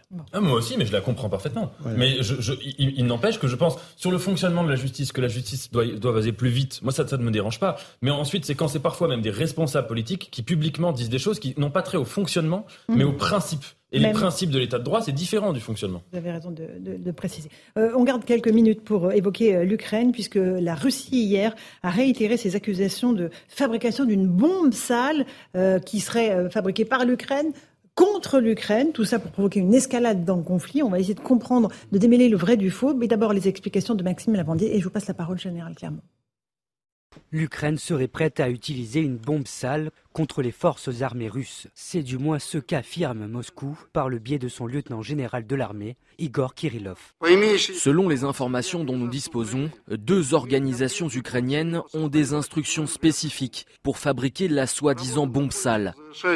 Moscou a avancé pour la première fois ces accusations dimanche, des accusations de suite démenties par le président ukrainien Volodymyr Zelensky. Si la Russie appelle et dit que l'Ukraine prépare quelque chose, cela signifie une chose. La Russie a déjà préparé tout cela. Je pense que maintenant, le monde devrait réagir aussi durement que possible. Dans un tweet, le ministre ukrainien des Affaires étrangères, Dmitro Kuleba, a demandé à l'Agence internationale de l'énergie atomique d'envoyer des inspecteurs sur les deux sites désignés par les Russes. Une visite qui devrait se dérouler dans les prochains jours. De son côté, la communauté internationale dénonce les mensonges dangereux du Kremlin. L'OTAN et l'Occident ont prévenu lundi la Russie qu'elle ne devait pas créer une escalade sous le prétexte d'une bombe sale. Des accusations qui interviennent après une série de défaites militaires russes, alors que les troupes ukrainiennes poursuivent leur contre-offensive dans l'est et le sud du pays. Général est-ce qu'on est face à une énorme manipulation? Est-ce qu'il y a quelque, un fondement de vérité dans tout ce qui est dit entre Russes et Ukrainiens sur cette bombe sale? Qu'est-ce que c'est d'abord une bombe sale? C'est une bombe radioactive? Une bombe, bombe, sale, c'est un concept qui est apparu au, début des années 90 dans une logique de, terrorisme. Euh, lorsque l'Union soviétique a été démantelée, la priorité des Américains a été de, faire en sorte que les bombes nucléaires de l'Union soviétique euh, ne, soient pas, passent pas sous contrôle euh, de groupes armés ou de mafias. Euh, donc c'est apparu, ce terme-là est apparu à cette époque-là. En fait, mm. c'est une bombe artisanale, c'est un bricolage. Vous prenez une bombe classique, des explosifs, vous mettez des matériaux, des matériaux radioactifs à l'intérieur, à l'intérieur de manière à disséminer euh, des particules radioactives. C'est une bombe radioactive. C'est pas une explosion nucléaire, ça, ça diffuse des particules euh, mm. radioactives et donc ça pollue la zone. Donc c'est effectivement une arme redoutable. Maintenant, c'est évident que c'est une, c'est une, c'est des allégations fausses de la part de la Russie. On, on, peut-être on reviendra sur le, les raisons pour lesquelles ils l'utilisent, mais ça s'inscrit quand même dans une démarche qui est de dramatiser la situation, de mhm. faire monter la pression de, de, la question nucléaire avec euh, les bombes nucléaires, la bombe tactique, les accidents nucléaires dans les centrales nucléaires civiles, et puis l'arrivée de, l'arrivée de cette bombe sale. Mais quel est l'intérêt des Russes à faire ça? Euh, Je pense qu'il y, y, a, pour moi, il y a, il y a deux intérêts. Euh, le premier, c'est c'est à usage interne. Il faut bien voir que tous ces messages sont relayés par les télévisions russes. Donc aujourd'hui, euh, on sent bien que la Russie est en train de basculer d'une opération spéciale à une forme de guerre. Donc il a besoin de motiver la population, il a besoin de, de continuer certainement à mobiliser et éventuellement de préparer un, une nouvelle forme de loi martiale un peu plus tard. Donc c'est quand même un, un, message envoyé à la population russe en disant, regarde, les, les méchants sont de l'autre côté, ils veulent nous faire une attaque nucléaire. Donc ça peut effectivement mhm. justifier une sorte d'escalade de, de, la part de la Russie. La deuxième, probablement, c'est que les Russes sont en difficulté en ce moment dans la région de Kherson en particulier. Mhm. Euh, c'est aussi une manière d'envoyer un, un, un, écran de fumée et, de, et d'empêcher que les regards se portent trop sur ce qui se passe dans la région de Kherson, par exemple. Parce que là, il y a un véritable recul de, de l'armée russe et, et une, une avancée victorieuse de l'armée ukrainienne. En tout cas, il y a une bataille qui se prépare euh, en, plusieurs phases. La bataille a été, préparée très longuement par, les Ukrainiens. Euh, depuis le mois de mai ou le mois de juin, ils préparent cette contre-offensive en mhm. coordination euh, avec, les conseils des Américains. Donc là, ils en sont dans la phase dans laquelle ils ont coupé les ponts, ils ont commencé à isoler Kherson et ils progressent pour faire le siège de la ville. Donc la réponse des Russes, c'est bah, de se préparer à faire ce siège d'évacuer les populations civiles pour des raisons que j'ai du mal à comprendre, parce qu'ils auraient tout intérêt à les laisser, pour se mhm. servir de, de sorte bouclier. de bouclier humain. Ils ne mhm. le font pas. Donc on a du mal à décoder des stratégies, mais visiblement c'est malgré tout la bataille de Kherson qui se prépare sous des formes diverses et variées, avec l'arrivée de l'hiver, effectivement, qui est un point important. Qui va évidemment geler le théâtre des opérations, en tout cas partiellement. Mais évacuer les habitants, ça veut dire qu'on se, que les Russes se préparent vraiment à, des bombes qui ne seraient pas conventionnelles? Euh, dans une, dans une guerre euh, dans laquelle on ne prend pas les populations en otage, ça serait logique. Mais comme euh, la stratégie des Russes serait plutôt de prendre les, civils en otage, on a du mal à comprendre pourquoi ils font ça. Mm. Euh, toujours est-il qu'ils le font, peut-être pour avoir plus de liberté de manœuvre. En tout cas, euh, ça, signifie qu'il se passe des choses importantes dans la région de Kherson et que cette bataille mm. est sans doute une des batailles importantes de cette guerre qui est très loin d'être finie. Nathan Dever, on voit depuis le début de cette émission s'accumuler les crises, les motifs d'anxiété pour les Français, crise économique, crise du pouvoir d'achat menace nucléaire, euh, rien n'est pas anxiogène aujourd'hui, en fait, où que l'on regarde. Oui, vous avez raison. Il y a, cette, euh, cette, accumulation de crises qui me rappelle, je, lisais dans les, dans les carnets de rôle de guerre de Sartre, c'est pas au début, c'est la guerre n'a pas commencé, mais elle est là. Et il dit, je ne suis pas en guerre, mais mon être au monde est un être en guerre. C'est-à-dire que je vis dans un monde où en effet il n'y a pas de bombes, il n'y a pas de morts, il n'y a pas de cadavres, on est au tout début, mais où déjà dans les esprits, dans le rapport à des choses très simples comme l'énergie, euh, à la nourriture, euh, aux, biens de première nécessité, où il y a déjà euh, la médiation entre le moi et le monde, c'est la guerre. Et c'est le monde comme guerre, ou comme guerre en puissance, comme guerre potentielle. Et en effet, c'est ce que, je dirais, nous mmh. découvrons déjà à l'échelle européenne, c'est quand même intéressant d'observer que toutes ces crises qui se sont accumulées, c'est quand même la définition de l'histoire ou de l'actualité, c'est qu'il y a toujours des crises dans le temps médiatique, dans le temps politique, mais qu'on les perçoit systématiquement comme des guerres. Alors bon, la guerre en Ukraine, naturellement, mmh. c'est le cas. La crise sanitaire, ça a été le cas aussi. ça a été à chaque fois ce, ce, ce, ce logiciel guerrier pour appréhender euh, la traversée d'une crise. Et en effet, quand on est en vraie guerre, c'est d'autant plus troublant. Et là, c'est le cas, Maître Golnadel, il y a une crise, euh, une guerre à, quelques centaines de kilomètres de notre pays et, et les Français redoublent d'inquiétude. Oui, pour l'instant, le, sort des Français est incomparable par rapport au sort des populations en guerre. Il faut quand même se le rappeler, ça. Mais ce que je voulais dire euh, sur ce que j'ai entendu du, du, général, c'est que il y a deux guerres. Hein. Il, y a, il, y a, la guerre et puis il y a la guerre de propagande. Mm-hmm. Et dans la guerre de propagande, bah, euh, il y a la propagande russe, la propagande ukrainienne, encore que je ne renvoyerai certainement pas dos à dos. L'agresseur et l'agressé. Mais euh, sur le plan psychologique, euh, parce que sur le plan de l'art militaire, je m'y connais à peu près autant qu'en sciences économiques, mais sur le, sur le plan psychologique, je crois que Zelensky, euh, même quand il est dans la propagande, il lui arrive de dire des choses vraies. Je pense que Zelensky, à un premier degré, n'a pas tort d'imaginer que peut-être que Poutine prépare déjà euh, quelque chose de fort dans l'état actuel de faiblesse qu'il est sur le terrain. Et d'autre part, à un deuxième degré, le fait de, dire bah, je vais peut-être être obligé d'utiliser justement l'arme nucléaire à cause de, de la bombe sale, c'est aussi au deuxième degré la menace qui se poursuit. Alors là, cette fois-ci, de manière encore plus complexe. Vous êtes d'accord, euh, Général Clermont? Oui, agiter le, spectre de l'arme nucléaire, c'est, euh, ça, s'inscrit dans cette démarche-là.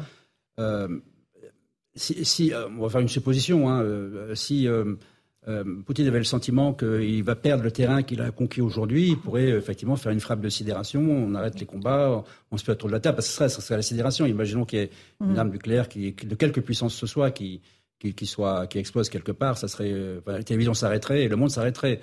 Donc, mais je, moi, je pense qu'il n'en est pas là. On est toujours dans la propagande et la contre-propagande. Il y a la propagande, la, mauvaise pour les mauvaises raisons des Russes et la propagande des Ukrainiens pour les bonnes raisons.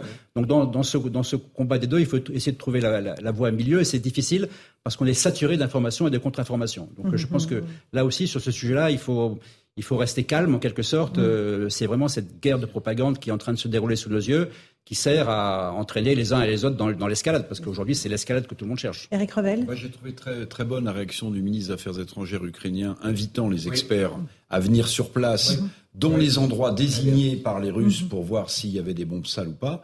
Et puis, quant à la question de la propagande, parce que finalement, il y a neuf que ce qu'on a oublié, vous vous souvenez aussi de la guerre en Irak, euh, vous vous souvenez de euh, cette arme fatale cachée à laquelle jamais Jacques Chirac n'a cru, ce qui nous a d'ailleurs préservé de rentrer dans ce conflit de l'idée qu'il y avait zéro population civile de tuer euh, euh, en Irak.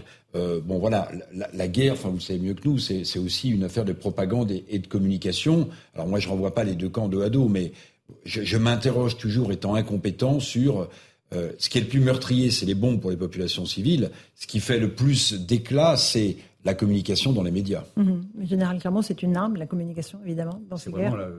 C'est l'arme, c'est la guerre de l'information. Vous savez que les militaires aiment bien théoriser la guerre. Hein.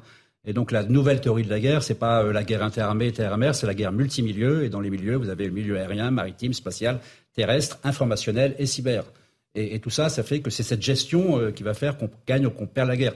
Sachant qu'en plus, il y a un truc qui s'appelle la guerre hybride, c'est-à-dire que non mhm. seulement on va faire la guerre là sur le terrain, mais il y a d'autres moyens d'action qui permettent de déstabiliser l'adversaire ou déstabiliser les amis de l'adversaire, hein, mhm. euh, dont nous faisons partie, euh, dont les Iraniens font partie maintenant qui sont rapprochés terroristes. Donc c'est un conflit régional avec un retentissement mondial. Les Iraniens qui ont fourni les drones, notamment euh, russes, qui permettent de cibler euh, Kiev euh, encore récemment. Ah, je pensais que cette forme d'entrée de, l'Iran dans la guerre est un, on parle beaucoup de tournant, mais c'est un tournant majeur. Mhm. Hein, c'est-à-dire que les deux États parias que sont la Russie et l'Iran se retrouvent pour tenir tête au front occidental en raison en particulier, je pense que Zelensky l'a bien compris, de la neutralité d'Israël vis-à-vis de la guerre en Ukraine, qui est considérée finalement par les Zelensky comme une espèce de blanc-seing qui autorise les Iraniens à faire ce qu'ils n'auraient pas fait si euh, ils avaient eu en face d'eux un, mmh, mmh. État israélien qui avait pris plus position euh, en faveur de l'Ukraine. On peut s'attendre à un assaut sur la ville de Kherson dans les prochains jours de la part des, Dans les prochains jours, les prochaines semaines. Mmh. Non, bien sûr, les, Russes organisent des positions défensives.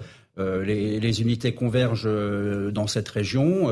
En gros, le rapport de force semble être de 1 pour 2, c'est-à-dire que sur le terrain, il y, a, à peu près 40 000 Ukrainiens et, 20 000 Russes, mais la Russie bénéficie toujours de l'appui de son aviation de, de combat et de bombardement qui est pratiquement intacte et qui opère à partir de la Russie. Donc, euh, rien n'est joué encore à Kherson. Merci beaucoup, Général Clermont. Merci Nathan Dever, Maître Golnadel et Eric Revel d'avoir participé à ce punchline sur CNews et sur Europe 1. Dans un instant, Christine Kelly vous attend pour Face à l'info avec ses invités. Et sur Europe, c'est Raphaël Devolvé et Hélène Zelani pour Europe Soir. Bonne soirée à vous deux, à vous sur nos deux antennes plutôt. À demain.